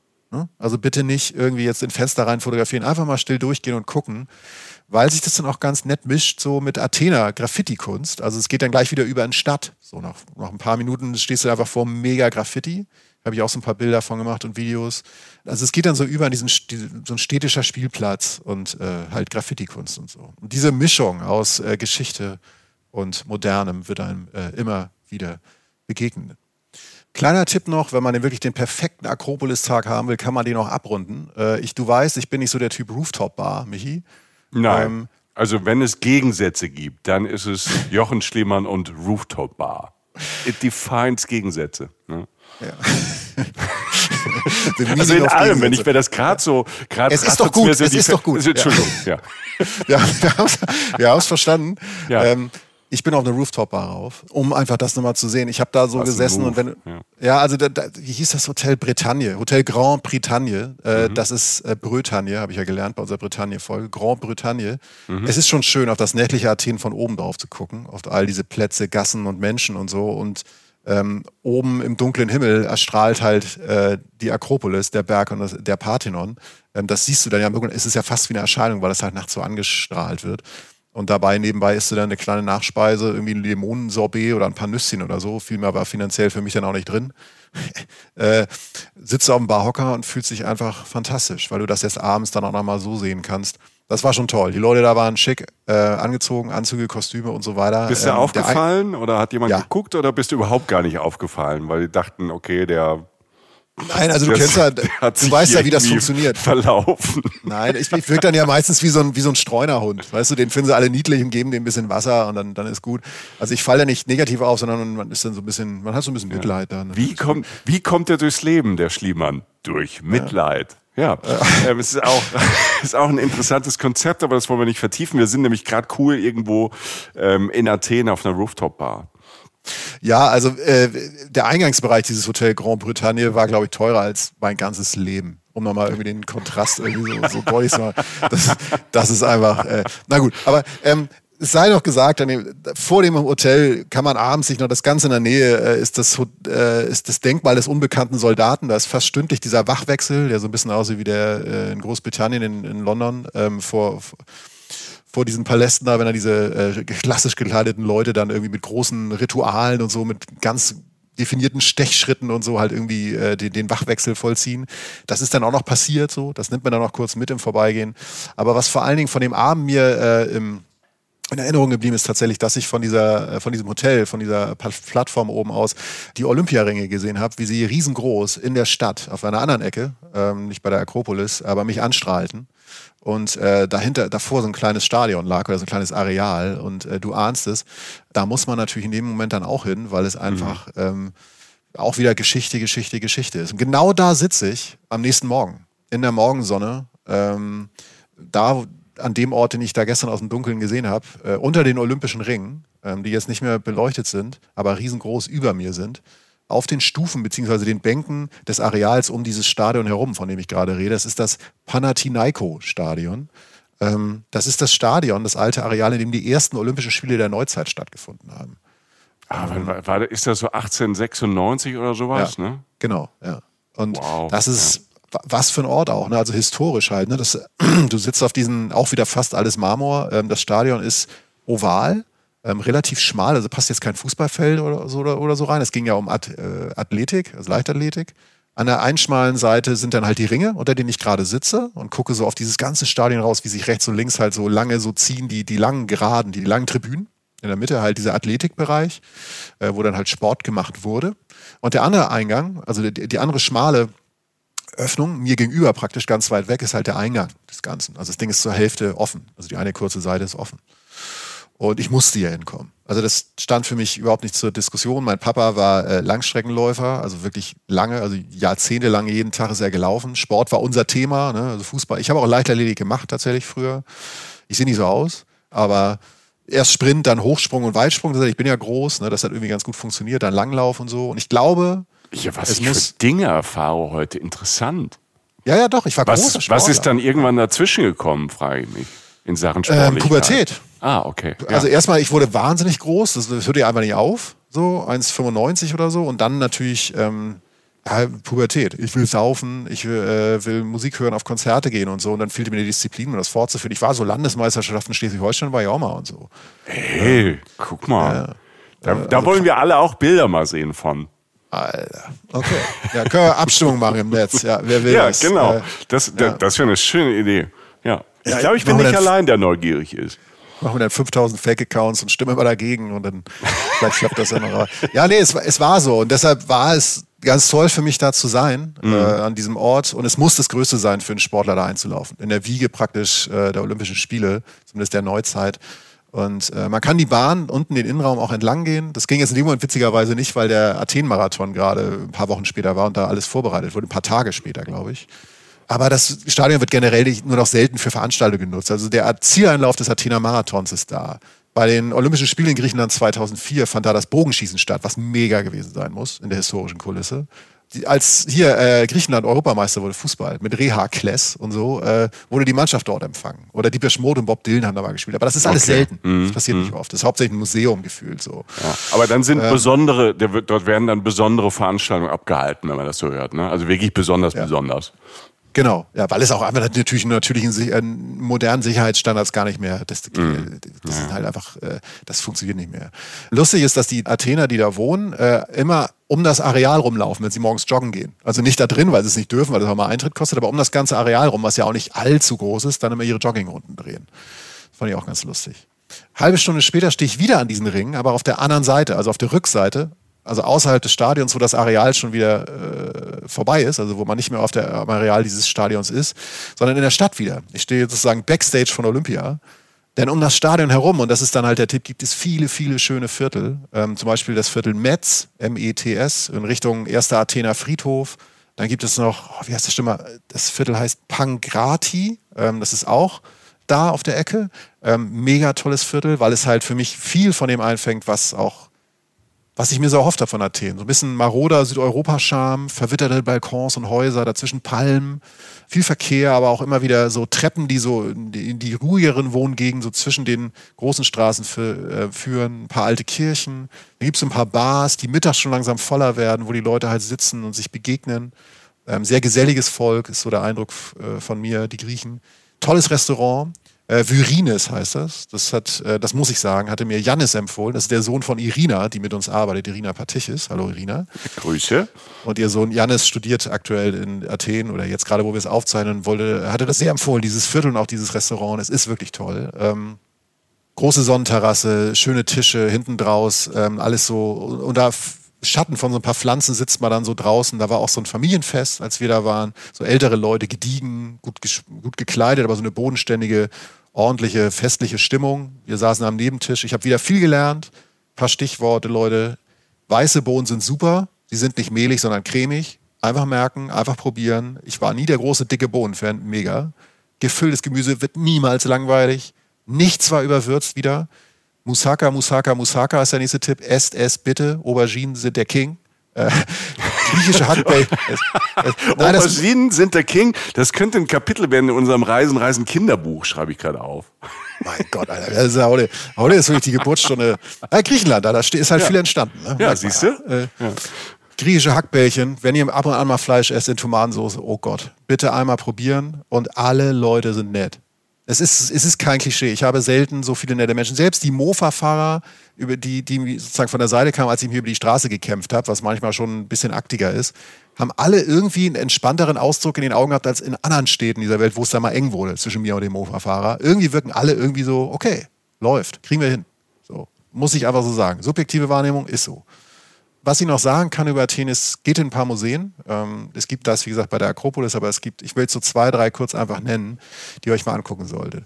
Basil and Elise Goul Goulandry Foundation. Ich glaube, so wird das ausgesprochen. Ich glaube, wenn ihr Basil und Elise Foundation eingibt, Athen, werdet ihr das finden. Kleines privates Museum, eine Kunstsammlung eigentlich eine Oase der Ruhe. Das ist der Grundtipp bei Museen in Athen, weil die Stadt recht wuselig ist. Man kommt runter, man hat kleine Gärten um die Häuser, um die Gebäude rum, man sitzt auch in den Cafés, man kommt einfach mal runter und steht in dem Museum, was ich gerade nannte, öfter mal vor Klassikern von Picasso, Monet oder Gauguin. Also wirklich dicke Hose, äh, große Namen. Benaki-Museum sei noch genannt. Das Benaki-Museum, großes, tolles Kunstmuseum mit Kunst aus allen Epochen in Athen. Ich fand das Museum für kykladische Kunst ganz cool. Das ist klein, das geht da um diese Kunst von der Inselgruppe der Kykladen. Geht um die 5000 Jahre zurück. Das muss man sich mal vorstellen. Die Sachen, die da liegen, sind absolut absurd. Kleine Kunstgegenstände. Nicht spektakulär, aber irgendwie cool. Und ein Museum muss ich noch nennen. Äh, tut mir leid, Michi. Das Numismatische Museum das Münzmuseum. Münzen. Münzen, Alter. Das bringt jetzt nicht das Berghain zum Ausrasten, das Thema nee. Münzen oder Münzmuseum. Die Leute, also Berlin will sich nicht umstrukturieren, nachdem, sie das, nachdem es das jetzt gehört hat. Aber ich, ich muss es erwähnen, ja. äh, weil es ähm, eine Stadtvilla ist, das Gebäude, dreistöckig historisch, riesengroß, Eingangstreppe, geschwungene Eingangstreppe, kleiner Garten, einfach nur äh, wunderschönes Gebäude. Und dieses Haus wurde gebaut, beziehungsweise hat bauen lassen, ein deutscher Archäologe, der teils Anteile der Entdeckung und der Ausgrabung Trojas hatte. Und dieser Mann hieß Nein. Heinrich Schliemann. Doch. Der hieß Nein. Heinrich Schliemann. Hier dein Patenonkel, oder? Es leider nicht der Patenonkel. Als ich das Haus gesehen habe und das auch hier nach Hause geschickt habe, wurde gefragt, warum hast du eigentlich nicht geerbt? So, weil Gelder waren vorhanden, sag ich mal. Seine Gruft, also Entschuldigung, nicht Gruft, sein Mausoleum auf, ja. der, ähm, auf dem ersten Athener Friedhof, versteht sich, da war ich auch, ist größer als meine Wohnung. Also mhm. Gelder waren vorhanden. Dieses Haus ist unglaublich schön. Und ich musste natürlich hin, weil meine Oma hat mir Zeitungsartikel über Heinrich Schiemann geschickt, so, weil der ist halt in unserem ganz großen Stammbaum drin. Der ist jetzt nicht direkt der Vorfahrer, ich bin weiter weg im Stammbaum. Ich bin aber auch im Schliemann-Museum, äh, stehe ich auch irgendwo im Stammbaum drin. Allerdings so ein paar okay. Verzweigungen weiter. Und deshalb musste ich dahin. Aber ihr wart schon der Part der Familie, wo der große Schliemann nichts mit zu tun haben wollte, weil die immer nur kamen, wenn sie Geld brauchen oder so. Ich, es liegt so weit. Ich gebe mich jetzt nicht politisch korrekt, wenn ich sage, ich weiß es nicht. Also es ist jetzt keine Leugnung. Ich weiß es ehrlich gesagt nicht. Also ich weiß nur, dass tatsächlich, es wurde halt in der Familie halt immer so, ne? Oma hat Artikel gestellt, guck mal, da ist wieder was über Heinrich Schliemann. So. Und ja. der gehört halt zu uns so und ich musste da natürlich hin äh, und habe dann gesehen, wie es ja, auch so lief in meiner Familie. Ja. äh, stand ich da mit meinem verknitterten äh, äh, Weihnachtshemd da oder was? dieses Hemd, dieses Hemd, was du wahrscheinlich auch schon in der Rooftop-Bar anhattest und als du im Taxi saß. Ja, also ja, also lass uns aber weitermachen. Ich habe ja. ich, ich kenne mich aus. Ich war mit Jochen schon oft unterwegs. Aber er zieht, er, er zieht auch frische Sachen an. Also es ist nicht so, äh, es ist nicht, es hat nichts mit Ungepflegtheit zu tun. Das will ich auch nur noch mal klarstellen. Ne? Aber es ist äh, der ähm, quasi das, was er sich da rauslegt, ähm, ist manchmal schon verhaltensoriginell. Ja, ich kann nicht mehr und ich habe mich irgendwann damit abgefunden. So. und das ist okay. Ich habe feinen Frieden gefunden. Heine Schliemann offensichtlich auch, halt in einem Grab, das größer ist als meine Wohnung. Also wir halten hm. fest, unendliche Geschichte auf der einen Seite und vieles tolles Stadtleben, modern und charakterstark. Das ist letztlich Athen. Ähm, ich möchte hier gegen Ende nochmal die Lanze dafür brechen, auch wenn man die Zeit hat, einfach mal einen Tag lang sich treiben zu lassen. Ne? Also es gibt halt, wie gesagt, so große ähm, Sehenswürdigkeiten, die haben wir jetzt beackert. Aber einfach mal spazieren zu gehen. Ich habe das zum Beispiel gemacht in Kolonaki, das ist ja mein Viertel, wie ich am Anfang erzählt habe, und bin da einfach dann wirklich so eigentlich jeden Tag ein, zwei Stunden, so gegen Abend, spazieren gegangen. Also über die vielen Treppen, weil die Stadt ja, wie gesagt, auch recht hügelig ist, ähm, unter Palmen entlang, auf kleinen Wegen, durch die Häuserfluchten, durch die Nachbarschaft.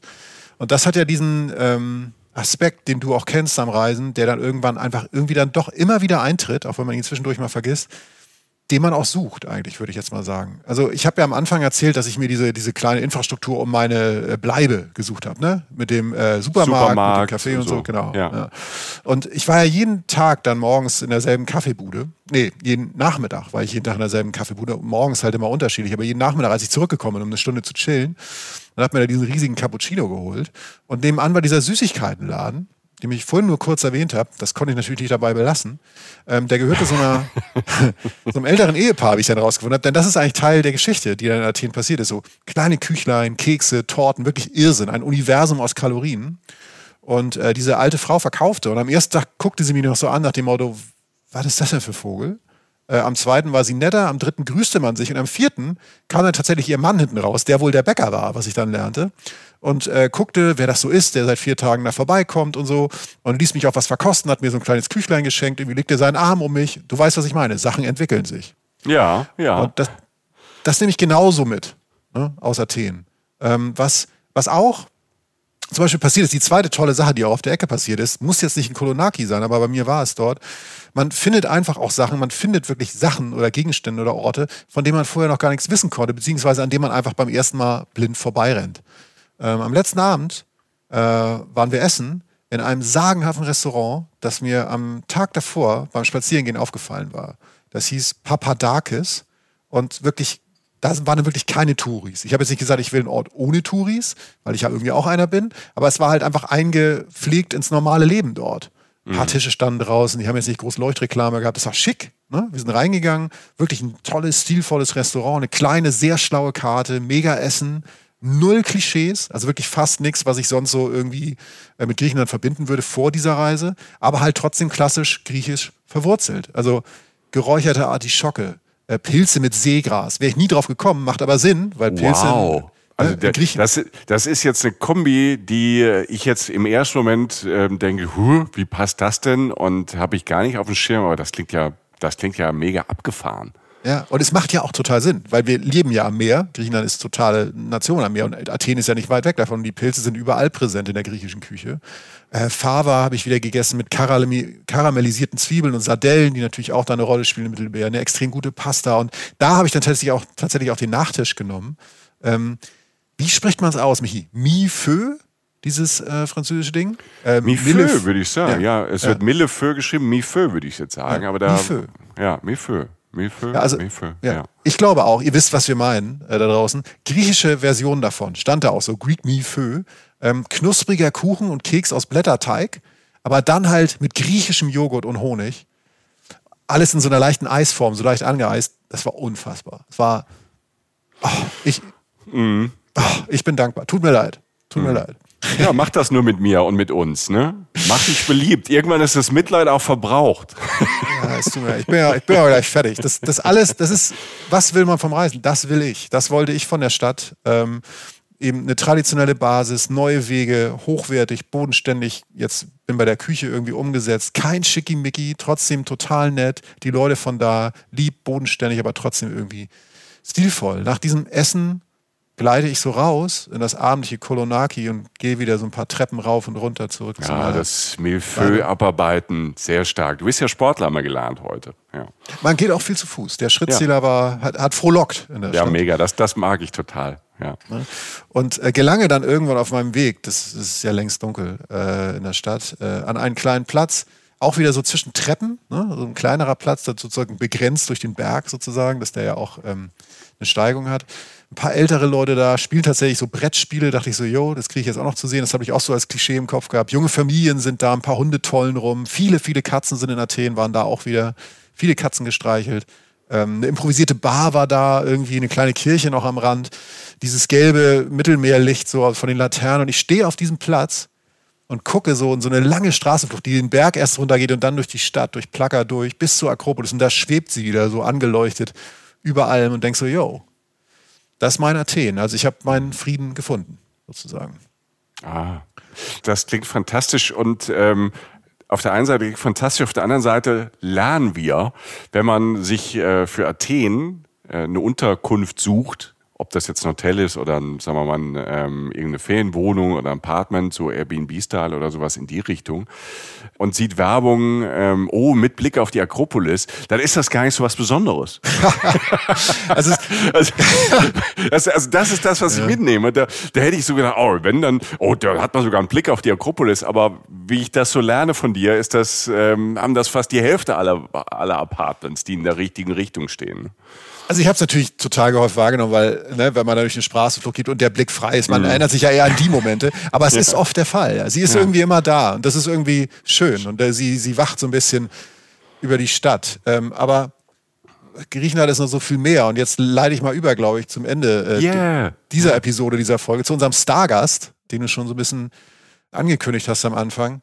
Das geht tatsächlich auch im kleinen Reiseabschnitt einfach so, dass man nach 30 Minuten, und das sei einfach nochmal als letzter Tipp gesagt, aus Athen an den Stränden ist. Du bist in 30 Minuten mit öffentlichen Verkehrsmitteln an diversen Orten, an denen du noch ein bisschen gehen musst und dann am Strand stehst. Übrigens mega Eigenschaft für eine Stadt. Aber was dazu kommt, ist, von den Häfen um Athen herum, zum Teil auch Piräus und so, gelangt man schon auf sehr, sehr viele griechische Inseln. Das ist einmal für einen Stadtausflug interessant, weil du halt einen Tag lang wirklich auf eine Insel fahren kannst. Also du kommst teilweise in 45 Minuten auf eine Insel rauf. Da liegen dann so Inseln wie Hydra und so. Das dauert manchmal eine Stunde 20. Ähm, aber das ist für einen Tagesausflug möglich. Aber was ich damit sagen will, Griechenland ist natürlich ein Inselland. Und ähm, da möchte ich mich ein bisschen zurückhalten, weil ich da noch nicht so viel weiß. Dafür haben wir die Expertin, eine ähm, Kollegin namens Tamina Kallert, die Michi schon angekündigt hat, die äh, ihre WDR-Reisesendung wunderschön hat, seit einigen Jahren schon, und dort wirklich die Welt entdeckt. Und mit Tamina haben wir uns unterhalten über eins ihrer Herzensziele auf dieser Welt, das äh, werdet ihr gleich hören, die griechischen Inseln. Und hier ist sie, die ähm, Königin des Reisefernsehens, äh, die Frau, die da lebt, wo andere Urlaub machen. Natürlich muss sie ja. Herzlich willkommen in Schwarzwald. Herzlich willkommen, Tamina Kallert. Ja, hallo ihr Lieben, ich freue mich sehr. Es ist tatsächlich ähm, Podcast-Premiere. Wir freuen uns sehr, dass du das bei uns machst und das Vertrauen hast, das bei uns bei Reisen Reisen zu machen. Und das Wunderschöne ist natürlich, wir sind ja schon im Kopf und die Reisen, Reisen Community ist im Kopf ja schon in Griechenland. Wir sind äh, in der Hauptstadt, wir sind in Athen. Und wir haben gesagt, wenn wir schon in Griechenland sind und mit Jochen die Hauptstadt so genossen haben jetzt, wollen wir auch gleich noch raus. Wir wollen raus aufs Meer, wir wollen raus ähm, auf die Inseln. Und äh, da kennst du dich mega gut aus. Du warst nämlich richtig, richtig viel da auf den griechischen Inseln unterwegs. Hast ähm, ganz viele Tipps und ähm, wir sind gerade sehr, sehr gespannt auf, auf, ja, vielleicht auch auf Inseln, die wir gar nicht so im Schirm haben. Ich möchte dich trotzdem nochmal noch mal fragen, weil du warst natürlich auch schon in Athen. Was ist das für eine Stadt für dich? Wie hast du die erlebt?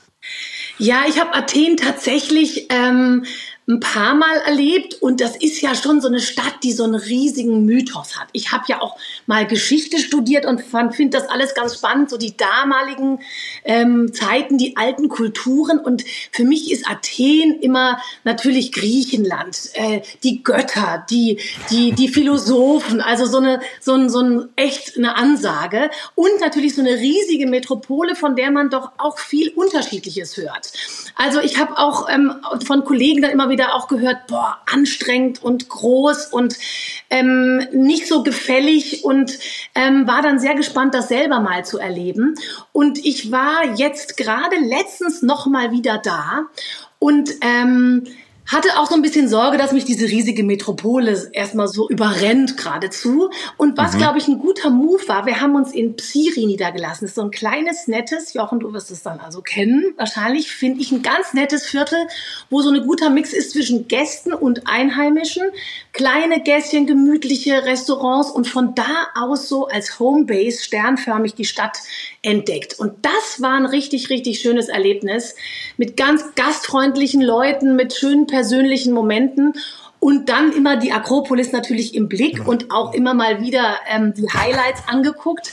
Aber so ein schönes, authentisches Stadtgefühl, so ein bisschen was Dörfliches in dem großen Metropolenhaften. Das fand ich ein mhm. schönes Erlebnis diesmal. Ja, es war ja auch einer unserer Tipps, dass man tatsächlich sich eine Homebase sucht und zwischendurch immer ja. mal wieder ausruht, weil die Stadt schon brummt. Ähm, ja. Und das Abgefahren ist, die Akropolis ist immer da. Egal, wo man rauskommt. Man ja, ne? Mein Gott, ey, wie so eine Litwasser da ist und ein Meeting Point so ungefähr. Äh, ja, das stimmt. Schon krass, ja. Warst du denn oben, Jochen, ganz oben, wirklich mittendrin? Ja, ich fand's schon toll. Also ich war im, im, im Winter da und es war dadurch nicht so heiß. Es hatte schon mittags heiße Stunden. Das heißt, so die Treppenstufen waren jetzt nicht so also man hat es überlebt, mhm. sagen wir so, und das ist schon irre. Auch darunter zu gucken auf diese weiße, riesige Stadt, das ist schon. Ja. Also mich hat das schon sehr erfüllt, muss ich sagen. Ja. ja. Aber, aber, wenn ich euch zwei jetzt, wenn ich euch zwei jetzt habe und ich war ja, ja noch nie da, ich konnte ja nicht mit hin. Also für mich klingt Athen jetzt das klingt jetzt erstmal ein bisschen absurd. Für mich klingt Athen ähm, so ein bisschen wie Bangkok. Wenn am ersten Tag, wenn man wirklich Urlaub braucht, ist auf der Reise, ist es vielleicht ein bisschen zu trubelig und so ein bisschen vielleicht erschlagen. Aber wenn man vielleicht ein bisschen ausgeruht dorthin kommt, ähm, vielleicht am, am Ende der Griechenlandreise, ist es vielleicht die perfekte Stadt. Und mit diesem Griechenlandgefühl von den Inseln, wo wir gleich noch, noch ein paar Ausflüge machen und dann zurückkommt in die Stadt und dann das vielleicht ein bisschen mehr genießen kann. Ja, obwohl ich ja eher der Typ bin, ich würde es fast umdrehen und sagen, mit, der, okay. mit so einer gewissen Anfangsenergie komme ich in diese Stadt, guck ein, zwei Tage, komme ich sozusagen in das griechische Lebensgefühl, pulsierend, aber, aber natürlich doch schon auch ja sehr griechisch und sehr, sehr eben dieses Mischung aus modern und historisch und so. Und dann gönne ich mir so hinten raus dieses, okay. dieses, ah, dieses ja. Traumgefühl von Inseln und Meer und Durchatmen und all das, was so dieser, dieser Mythos Griechenland ja auch ist. Ich sehe das genauso. Tatsächlich. Ich bin ja Team, Team Tamina, okay. äh, Michi. Du bist 2 zu 1 überstimmt. Weil ich nach diesen Tagen in der Stadt, die man so aufsaugen will, auch wenn sie dann halt so ein bisschen fordert auch. Ähm, ja. das, es liegt ja auch nah am Meer. Du fährst mit der U-Bahn ja ans Meer, an die Häfen ran. Ja. Und ähm, sei es Piräus oder so. Und dann guckst du aufs Meer und dann hast du Bock. Das heißt, also ich komme da auch gern zurück, wo wahrscheinlich, wenn ich so durchgechillt wäre auf dem Meer, wird mich Athen vielleicht noch mehr erschlagen, als wenn ich aus dem Alltag komme. Aber dann, wenn sich das Meer dann so öffnet ja, okay, nach so ein paar ja. Tagen Athen. Aber wir helfen dir gern, Michael. Du warst ja noch nicht da. Wenn du noch Fragen hast, dann äh, ja, ja, ich, ich, ich habe ganz viele Fragen. Ich habe vor allem viele Fragen, wenn du schon sagst, man fährt mit der U-Bahn ans Meer. Das klingt auch schon abgefahren. Lass uns raus aufs Meer. Ähm, die einzige Insel, die ich kenne, da war ich aber das letzte Mal vor keine Ahnung, 250 Jahren. Da haben die alten Griechen noch gelebt. Ich war, ich war mal auf Kreta. Das ist die, oh. die monumentale, richtig große Insel. Ich fand die ganz großartig. Ähm, ich bin mit so einem kleinen alten, mit so einer kleinen alten Schüssel. Ich weiß gar nicht, was für ein Auto es war. Es war nur äh, doppelt so alt wie ich auf jeden Fall. ähm, ähm, da habe ich Strände und Buchten gesucht und war unterwegs. Aber es gibt ja noch mehr. Ich weiß gar nicht, wie viele Tausende von, von kleinen, unbewohnten und dann aber bewohnten Inseln gibt. Tamina, ähm, du warst ja schon fast auf allen. Ach, na, das kann man nicht sagen. Es sind ja, glaube ich, irgendwie fast 4000 Inseln. Und äh, ja, ja. also das, nein, also das war ich nicht und über, glaube ich, 100 Bewohnte. Aber ich will jetzt mit den Zahlen gar nicht kommen. Aber es ist natürlich wirklich Griechenland ist ja so ein Inselland. Also es ist ein bergiges Land, deswegen sind ja die meisten Inseln auch bergig tatsächlich. Und eine meiner ersten Inseln Griechenland war auch Kreta. Und da sagt man ja immer, es ist wie ein kleiner Kontinent. Also da kann man mhm, ja, ja x-mal hin und immer wieder ganz andere Ecken sehen. Und man macht ja gern manchmal auch diesen Anfängerfehler gleich. Man nimmt sich viel zu viel vor und sitzt dann im Zweifel nur im Auto, weil das so riesig ist. Ne? Das ja, also ich habe das so erlebt, weil man baut sich so ein paar Punkte und dann fährst du halt doch lang. Und es ist halt jetzt nicht eine Autobahn, wo du mit 130 da entlang mhm. fährst, sondern äh, du fährst irgendwie schöne, schöne Kurvenstraßen, du willst überall anhalten, weil die, die ja. Ausblicke auch übers Meer so toll sind. Ja. Und deshalb, man kommt gar nicht voran, weil du halt ständig, ständig irgendwo hängen bleibst. Da trinkst du da noch irgendwie einen Kaffee und isst da irgendwas Kleines. Also ich, mhm. ich bin auf Greta dem nicht zurechtgekommen, also im positiven Sinne, weil ich wirklich nicht alles geschafft habe. Ja, und dich aber auch treiben lassen kannst, glaube ich ich. Ne? Das ist ja diese mhm. Kunst, dass man sich nicht die ganz heftigen To-Do-Listen baut wie zu Hause, sondern dass das ja eben Abstand vom Alltag ist und dass man sagt, alles kann, nichts muss. Ne? Schaffst du das? Ja, ja. Ich, da, das schaffe ich tatsächlich. Also ich finde ja gerade, dann wird es ja luxuriös, wenn man ähm, in dem Moment loslassen kann, es nicht so viel plant. Also ich plane ja immer, oder wir wir machen das bei Reisen, Reisen ja oft so, auch wenn wir zusammenreisen. Wir planen ja immer so einen Anfang und dann lassen wir uns da reinfallen. Und das finde ich ja den größten Luxus, wenn man die Zeit hat, sich reinfallen ja. lassen zu können. Wenn man sagt, okay, wir fahren im Auto heute los und wissen nicht genau, wir haben vielleicht so ein Ziel, aber was auf dem Weg dahin und zurück passiert, ist nicht geplant. Ja. Und dafür ist Kreta natürlich großartig zum Beispiel. Als Roadtrip-Insel, wo man einfach mal sagt, ähm, machen wir heute Westen, Osten oder Süden. Ähm, das ist toll. Ja. Also das ist, das ist wirklich toll. Und ich finde, das ist auch so ein Geschenk, wenn man wenn man da hinkommt, so mental auch im Urlaub. Ja, das ist ja auch dieses griechische Lebensgefühl, glaube ich. Dieses Weg vom Perfektionismus und dieses Fünfe gerade sein lassen und dieses einfach irgendwo sitzen bleiben und noch ein Uso trinken, ja. weil man einfach, weil man es kann. Oh ja, ja. das ist so diese Sehnsucht, ja. also das, dieses Genussfreudige, ne, was man sofort, was man sofort verbindet. Dieses Zeitnehmen, ist, dieses Zeitnehmen fand ich total krass in Athen, dass alle Leute, wenn sie einen Moment schön fanden, sich die Zeit genommen haben, den halt wirklich dann auch zu leben, sei es in der Unterhaltung in der Bar oder sonst was. Ja. Und das ist, das ist tatsächlich, das fand ich persönlich auch. Ja, ja aber es ja. Allein dieses Kaffeeritual, ne, in der busy Metropole Athen, nochmal ganz kurz zurück. Und ich habe so, griechischer Kaffee, wie macht ihr den denn jetzt? Da kann man ja auch stundenlang drüber philosophieren mit diesem, mit diesem, ähm, mit diesem Pulver noch eigentlich wie früher in diesen, in diesen ähm, bronzenen kleinen ähm, Kännchen. Und jetzt ist ja der Iced Cappuccino oder der Iced, äh, ne, das ganz große Thema. Und da wird auch geschüttelt und gerührt und gemacht und getan. Und man setzt sich irgendwo an so ein kleines Tischchen und hat, nimmt sich die Zeit. Habe ich auch wieder gedacht, ja, so muss man es machen. Das muss man so ein bisschen nach Hause zurückretten, dieses, ja. dieses Gefühl. Hm. Ja, mittags Kaffee, abends Uso. ähm, auf welche Insel würdest du uns denn ähm, von Reisen, Reisen entführen, wenn es mal weggeht von dieser großen Bekannten mit diesem monumentalen Namen Kreta? Ja, also den monumentalen Namen Kreta, genau. Den nicht. Korfu ist eine tolle grüne Insel, da kann man auch wunderbar reisen. Santorini ist ein Mythos, natürlich Instaspot ja. und so weiter, aber gibt immer noch tolle Ecken. Aber ich würde euch beide tatsächlich entführen auf ein Inselchen oder zwei oder drei, die ganz nah beieinander liegen, die man nicht sofort so auf der Uhr hat. Und zwar auf die nördlichen Sporaden. Klingelt es da bei euch schon? Okay. Noch nicht, nee. Noch nicht. Sporadisch nicht, musste, um einen Wortwitz zu machen, ja. ich musste Junge, auch, Junge. ich musste es auch googeln ja. und nochmal gucken, wo genau. Das ist die, die, die Ostküste, also Thessaloniki ist okay. nicht weit. Ähm, und zwar ah. rede ich von Skiathos und Skopelos. Okay. Dazu die, die nördlichen Sporaden, dazu gehört dann auch noch Alonisos und noch ein kleines Inselchen. Aber das sind so richtig so, so griechische Inseln, die find, also meinem Sehnsuchtsbegriff und meinem Trauminselchen Griechenland-Begriff echt sehr entsprechen. Das Schöne ist, Skiathos kannst du direkt anfliegen, sogar von, von ähm, Düsseldorf, Frankfurt und so, glaubt man gar nicht, hat einen der kürzesten. Flughäfen der Welt. Also die, die Flieger müssen ganz ganz doll runter und auf, glaube ich, 1,5 Kilometer Landebahn dann voll in die Eisen. Ach, schön schon mal Abenteuer zum Start. Genau. Also schön mal Adrenalin zum Start. Okay, da stehen dann die ganzen, die ganzen, die ganzen ähm, Planespotter und machen Fotos, weil das so ja. spannend aussieht. Und dann ist das ein richtig kleines, schönes Inselchen, was im Sommer durchaus schon eine gewisse Sogwirkung hat, wo man, wo man auch Party machen kann und Feiern machen. Aber der Witz ist, und mein Tipp wäre für euch, geht dahin im Mai, Juni oder wie ich jetzt gerade war, im Oktober. Da ist es mhm. schon wieder total ruhig. Du hast diesen Sonnenaufgang, während du morgens mit einem kleinen Kaffee auf deinem kleinen Terrasschen irgendwo am Wasser in einem, irgendeinem kleinen süßen Hotelchen oder Pensionchen sitzt. Du läufst am alten Hafen entlang isst so ein schönes, weißt du, so ein schönes Joghurt mit Früchten und Nüsschen. Irgendwo rauscht eine Kaffeemaschine die Kätzchen streichen um deine Beine. Es ist so alles schon so wieder, wieder friedlich. Die Insel gehört schon fast wieder den Einheimischen und du denkst nur, ach, so muss es, muss es eigentlich sein.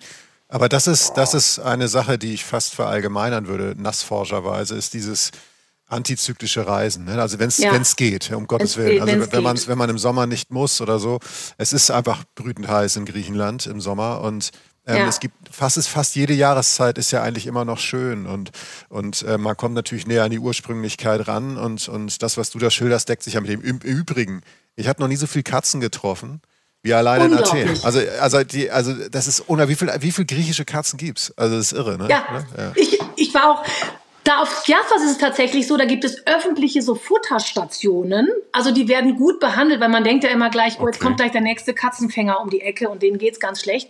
Die sind wohlgenährt, kriegen die Fischreste von den Fischern, die da wieder reinfahren, ähm, sind, sind wirklich gut behandelt. Aber es gibt so viele, dass man manchmal auch denkt, nachts muss man dann wiederum aufpassen, wenn man durch die kleinen Gästchen zurück zum, äh, hm, da muss man manchmal so ein kleines Hopping machen. weil man sonst irgendwo drin landet. Das ist so der kleine Nachteil. So, aber wirklich ganz, das war da auch, aber ganz süß. Die haben ja auch so, die haben ja auch dieses entspannte Lebensgefühl, was ja dieses Griechische auch, finde ich, immer wieder so hat. Mhm. Dieses ganz entspannt den Tag genießen und ja. Wenn, wenn ich so, wenn ich äh, nicht der Typ Schliemann bin, der sich da einfach zu den Katzen setzt und den ganzen Tag streichelt, ja. sondern vielleicht äh, Team Dietz in dem Fall und sagt, hör mal, ich, ich, ich muss jetzt, ich muss jetzt mal was machen. Ja. Ähm, ich habe jetzt genug Kaffee und ähm, den wunderbaren griechischen Joghurt mit Früchten gegessen und fühle mich irgendwie kräftig. wenn ich sage, ich will mal loslaufen, was sollte ich denn mir auf der Insel unbedingt angucken oder erwandern, so in die Richtung? Ja, also ähm, auf Kiathos ist es so, da gibt es, also der sozusagen der Hauptort gibt es einen alten und einen neuen Hafen und da kann man sozusagen in dem Städtchen ganz süß durch die Gässchen gleich mal oben okay, zu so einem ja. 13. Jahrhundert ähm, kleine Burganlage, den ganzen Hafen überblicken. Da kann man schon mal schöne kleine Ausflüge machen durchs Städtchen. Dann ist das eine sehr grüne Insel auch, wo man zum Beispiel, ich bin zum Beispiel, gibt Reiter, so ein Reiterhof in, im, im, mitten im Pinien, in Pinienwäldern, wo du auch, wenn du noch nie auf dem Pferd gesessen bist, mit einem ganz netten Grüppchen da sozusagen so die authentische Natur entdecken kannst. Und das ist ja auf dem Pferd. Das ist ein Reitausflug. Ja, ja. Ganz nett. Und ja. zwar für jedermann. Also dieses, aha, du kannst noch nicht reiten, dann setz dich mal drauf. Dann machen sie mit dir eine kleine nette Runde und dann geht's los. Und dann so richtig Jochen, durch Flussbecken jo durch. Und Könnt Jochen, rein? du kannst mit. Ich habe Jochen ähm, ein Bild von Jochen gesehen in, in Irland und da haben sie ihn auch auf dem Pferd gesetzt. Er hatte einen grandiosen Helm auf und äh, Jochen ist, war vorher auch noch nie geritten. Zumindest sah es so aus und ich glaube, es sieht bei Jochen immer so aus, als wäre er nie geritten. Also wir könnten auch wieder durch Pinewälder mit dir. Da bin ich dabei. Ich brauche den Helm auch wegen der Äste, die da dann sind. Ähm, oh. Ich selbst war, war zwölf Jahre lang Turnierreiter, man sieht es mir halt nur nicht an. Und oh. äh, die, nein, war ich nicht. Also es, es, waren halt keine, es waren keine Reitturniere. ja, Jochen, vielleicht wäre für dich dann aber noch netter ein kleiner Ausflug zu einem der malerischsten Strände, weil es gibt 60 Strände Na, auf Skjathos, also richtig schöne. Ja. Und der eine heißt schon so ganz, so ganz elegisch Lalaria Beach. Na, guck. Und dieser ah. Lalaria. Und das ist auch so ein Strand, da sind ganz, das sind so ganz weiße, weiche Kieselsteine, was ganz Besonderes. Und die haben so viele Leute schon mitgenommen, dass mittlerweile am kleinen Flughafen eine Box ist. Wenn sie jetzt noch Steine zurückgeben wollen, dann tun sie das jetzt. Sie dürfen sie nämlich nicht mitnehmen. Das ist sehr lustig. Und dieser Strand ist im Sommer wohl auch eher, man kommt nur mit dem Boot hin, aber da kommen dann viele Boote okay. hin. und es machen. Ja. Aber jetzt im Oktober fährst du mit dem Bootchen dahin. Ein weißer Strand, türkisblaufarbenes Wasser. Vögelschwärme, die so aufflattern, wenn du sozusagen um die Ecke kommst und dann so kleine Grotten und Höhlen und so ein großer Felsbogen, das ist das Wahrzeichen. Und da, Jochen, musst du dann durchschwimmen. Okay. Und wenn du da durchschwimmst, was, was kriegst du dann höchstwahrscheinlich? Was sagt die Sage? Ein Pferd. Ewige. Nee. Ein Krampf im, im rechten Oberschenkel. Nein, fast. Die ewige Jugend wird einem dann natürlich. Ah, guck äh, an. Das kann ich gut gebrauchen, ja. Also, Ja, ich bin auch mehrfach durchgeschwommen und habe gesagt, wir gucken dann einfach mal. Ne? In den nächsten Jahren gucken wir dann, wie weit sich das. ja, gut, gut.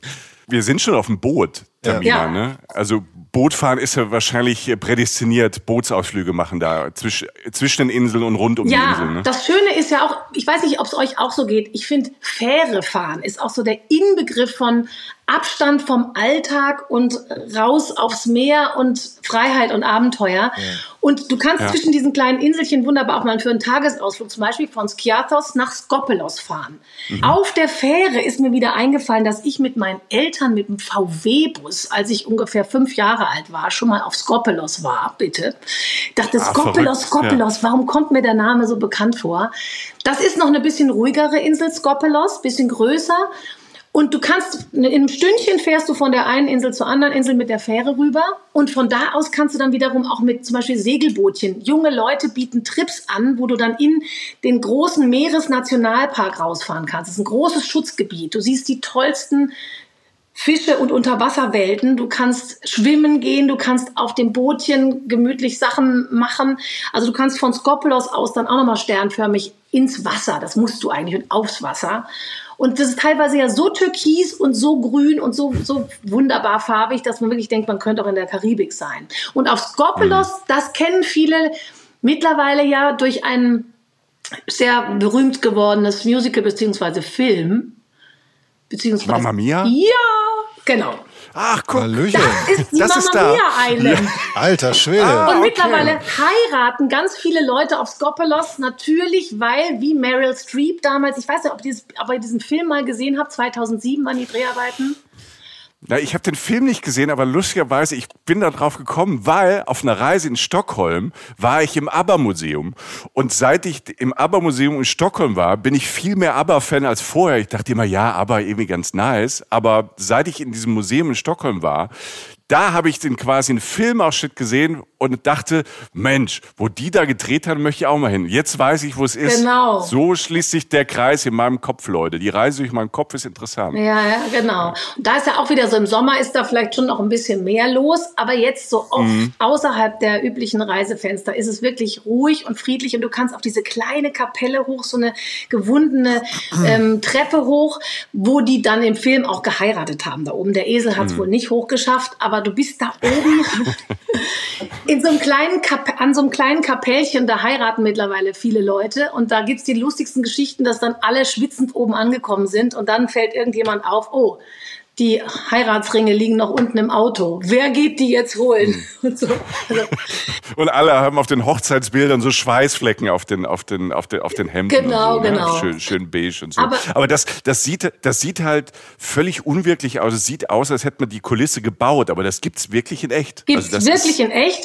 Fun Fact am Rande ist natürlich, Meryl Streep ist da wohl wirklich einem, einer Gazelle gleich hochgedüst, mehrfach und war wohl auch sehr sympathisch am Set. Ich habe da mit einer Frau gesprochen, die da als Statistin mitgespielt hat damals in dem Film. Ähm, aber die Innenszenen in der Kapelle, wo die Hochzeit dann stattfindet, die konnten da oben gar nicht gedreht werden, weil die Kapelle ist viel zu klein. Also das dann doch nicht. Okay. Aber der Spot an sich ähm, ist, ist nach wie vor, wenn er so ruhig ist, hat wirklich ne, was ganz, was ganz Magisches. Also das sind so Orte, an die man hin kann. Aber Skopelos ist auch so eine Insel, ganz viel grüne Pinienwälder, unglaublich viele Wanderwege auch. Also so eine Insel, wo du so Strände und Wandern und Inselfeeling eben haben kannst. Ohne das Gefühl zu haben, du, du bist da auf so einem überlaufenden Eiland, wo alle hinwollen. Das ist schon, finde ich, echt noch richtig eine Empfehlung, ja. Also ich, ich würde allgemein auch wieder ableiten, das versuche ich immer so mit, mit den Erfahrungen, die ich in Athen und um, um Athen rumgemacht habe. Auch ja. dieses, was du sagst, Fähre fahren, Boot fahren. Ne? Also es ist ja, das Schöne ist ja auch, an dieser Inselwelt, dass man relativ viel wirklich mit öffentlichen Fähren halt erreichen kann. Das heißt, ja. der Weg ist wirklich das Boot und man muss nicht jedes Mal einen Startsack betreiben. Die fahren manchmal stündlich, die fahren also auch von Athen aus, von auf ganz viele Inseln Boote hin. Das findet man schnell im Netz und so. Also das heißt, das ist einfach ein Verkehrsweg, der natürlich mega Spaß macht, genauso wie ihr beide gesagt habt, und der einfach auch erschwinglich ist und das ist der Weg dadurch, wenn man will. Oder man ja. mietet sich halt dieses Segelboot mit ein paar Leuten, was ja auch immer beliebter wird. Segeln ist eine Sache von Insel zu Insel. Man kann mit den Fähren fahren, man kann auf den einzelnen Inseln wohnen, mit der Fähre weiterfahren und so. Und das, ähm, das habe ich so wahrgenommen und das äh, hat sich jetzt ja auch bestätigt, dass das einfach auch eine wundervolle Art ist, ein paar Wochen zu verbringen oder ein paar Tage, ja. wie auch immer. Ja. ja. und so eine, so eine Region vom Wasser aus zu erleben, ist ja, ja. immer dann auch nochmal was, auch natürlich ein maximaler Abstand zum eigenen Alltag. Mhm. Wann hast du das schon sonst so? Das ist wirklich, also was ich noch ein, also das, mein, mein, mein Highlight-Erlebnis tatsächlich, was ich, also was so, so gibt ja so diese, diese Momente, wo du sagst, das halte ich jetzt ganz fest und in einem dunklen, grauen Regentag zu Hause hole ich mir das wieder hoch. Ja. Ähm, das ist. Mach das jetzt. Jetzt mache ich das. Stellt euch vor, der Morgenkraut, der kleine Hafen auf Skiathos, der alte Hafen, da klappern so ein paar Boote an Land, die Katz, Kätzchen laufen schon rum, langsam ähm, äh, sieht man das Morgenrot schon, aber die Sonne ist noch nicht da. Und dann begrüßen dich zwei sehr muntere Typen, so, so unser Alter würde ich mal denken, so Mitte, Ende 40, Jannis und Kostas. Das ist kein ja. Spaß. Die zwei sagen so, hier ist unser Fishing Boat und wir nehmen dich jetzt mit auf einen Trip da raus. Und die, die machen das tatsächlich. Früher sind sie zur See gefahren, wie das oft so ist. Jetzt lohnt sich das so nicht mehr und sie wollen aber den Gästen wirklich ein authentisches Erlebnis liefern und nehmen dich mit auf so einen kleinen Fischkutter, wo alles noch drauf ist, wie das so sein muss, mit Netzen und Gerätschaften. Ganz basic. Und du musst morgens noch ein kleines Jäckchen anziehen, weil es noch ein bisschen kühl. Und dann tuckert das Ding raus gen Morgenrot. Zwischen diese Inselchen. Also das ist schon allein das. Und dann so nach und nach tuckert das da weiter. Die wursteln so ein bisschen, man redet kaum. Englisch können sie fast nicht, aber es reicht. So, und dann steigt irgendwann die Sonne überm, überm Wasser auf und du fährst mit deinem Bootchen zur nächsten kleinen unbewohnten Insel. Da wird mal angeankert. Dann läufst du da an so einem einsamen Strand entlang, atmest tief durch. Der Janis holt schon mal ein paar, ein paar Fische aus so einer Reuse raus. Dann fährst du weiter an einen anderen Anleger. Dann wird am Boot werden die, die Fische, die sie rausgezogen haben, werden dann auf so einem kleinen Grill gegrillt. Und dann sitzt du nachher mit frischestem gebratenem Fisch und einem schnell griechischen Salat, den sie noch irgendwie zusammengezimmert haben, ein bisschen schönem Brot auf diesem Bootchen an so einer, an so einer kleinen Bucht und denkst nur so, oh, es braucht echt nicht viel und es ist schon das ganz große Glück. Und die zwei sind so richtig herzliche Typen. Er erzählt immer von seiner Mother-in-law, seiner Schwiegermutter, die das nicht sehen dürfte und die sehr, sehr witzig. Und es ist wirklich ein ganz, ganz tolles Erlebnis so. Wundervoll. Ja. Das klingt fantastisch. Ich, ich habe Bock jetzt. Ja, äh, ja, man will ja. Mom deserves the best, and there's no better place to shop for Mother's Day than Whole Foods Market. They're your destination for unbeatable savings, from premium gifts to show-stopping flowers and irresistible desserts. Start by saving 33% with Prime on all body care and candles. Then get a 15-stem bunch of tulips for just $9.99 each with Prime. Round out Mom's menu with festive rosé, irresistible berry chantilly cake, and more special treats. Come celebrate Mother's Day at Whole Foods Market. Hi, I'm Daniel, founder of Pretty Litter. Cats and cat owners deserve better than any old fashioned litter. That's why I teamed up with scientists and veterinarians to create Pretty Litter. Its innovative crystal formula has superior odor control and weighs up to 80% less than clay litter. Pretty Litter even monitors health by changing colors to help detect early signs of potential illness. It's the world's smartest kitty litter. Go to prettylitter.com and use code ACAST for 20% off your first order and a free cat toy. Terms and conditions apply. See site for details. Was schöne Bilder, was schöne Bilder du da uns ähm, in den Kopf gezaubert ja, hast. Vielen, vielen Dank für diese Inseltipps. Ähm, beide Inseln hatte ich wirklich null auf dem Schirm. Wobei ich auf der Mamma Mia Insel, ähm, die habe die hab ich schon mal gesehen und großartig, Ja. dass wir das jetzt irgendwie ähm, in Verbindung gebracht haben. Ja. Äh, Tamina, vielen, vielen Dank dafür's äh, mit uns zwischen griechischen Inseln rumschippern Ja. und das alles betrachten und ein bisschen rumlaufen. Und dann in Meine diesen Herren. Tavernen sitzen, weißt du, abends so schön am Hafen, Ja. ne? Und dann Jammers, Tassen und diese ganzen Mezé, diese Vorspeisen alle und dann, die man genießen können und diese Gastfreundschaft, die ist ja, wirklich legendär in Griechenland. Ja, also ich finde, das wirklich ist echt auf so eine ganz nahbare, menschliche, tolle Art. Das wirklich aus, aus so richtig von Herzen. Also das, das können wenige Länder, finde ich, so. Das habe ich da auch unglaublich toll erlebt. Also ich ist echt, finde, es ist eine Reise wert. Ich krieg auch schon wieder Lust. Na komm, wir fahren jetzt. Wir fahren jetzt Ja. einfach zu dritt los. Mama Mia, was soll's. Ja. Ja. Mama mia, genau. Und wir müssen uns wieder treffen hier, Ja. weil du hast es eben nochmal angesprochen, du bist eben mit uns noch in die Taverne abgebogen. Wir können ja alleine eine Stunde, zwei über griechisches Essen Oh, sprechen. ja, da würde ich- oh über, Gott, ja, stimmt. über Joghurt, über Gebäck, über vierte Mahlzeit. Ähm, Ja. Wir müssen uns wieder Moussaka, treffen und Moussaka. zusammen griechisch Ja. essen. Ja. ja. Also beim Essen bin Also- ich auch immer sofort dabei. Ihr wisst ja. Ja, fein. Also Food and Travel ist es eigentlich, oder? ja, das ist bei uns ja auch Reisen, Reisen, Eben. Essen, Essen. Also Wie schön. Da haben wir eine gemeinsame daher- Leidenschaft. Tamina, vielen, vielen Dank für die Bilder, für die Tipps, fürs Lustmachen, fürs Fernweh Ja. aber auch. Ich bin gespannt auf eure nächsten Abenteuer. Ja, wir auch. Und ähm, irgendwann reisen wir wieder zusammen. Ja, da freue ich mich drauf, Ja, ihr super, Lieben. super. Macht's ganz gut. Dankeschön. Tschüss. bis bald. Dankeschön. Ciao. Hellas. Ach, Hellas. Mensch. Reisen, Reisen. Der Podcast mit Jochen Schliemann und Michael Dietz.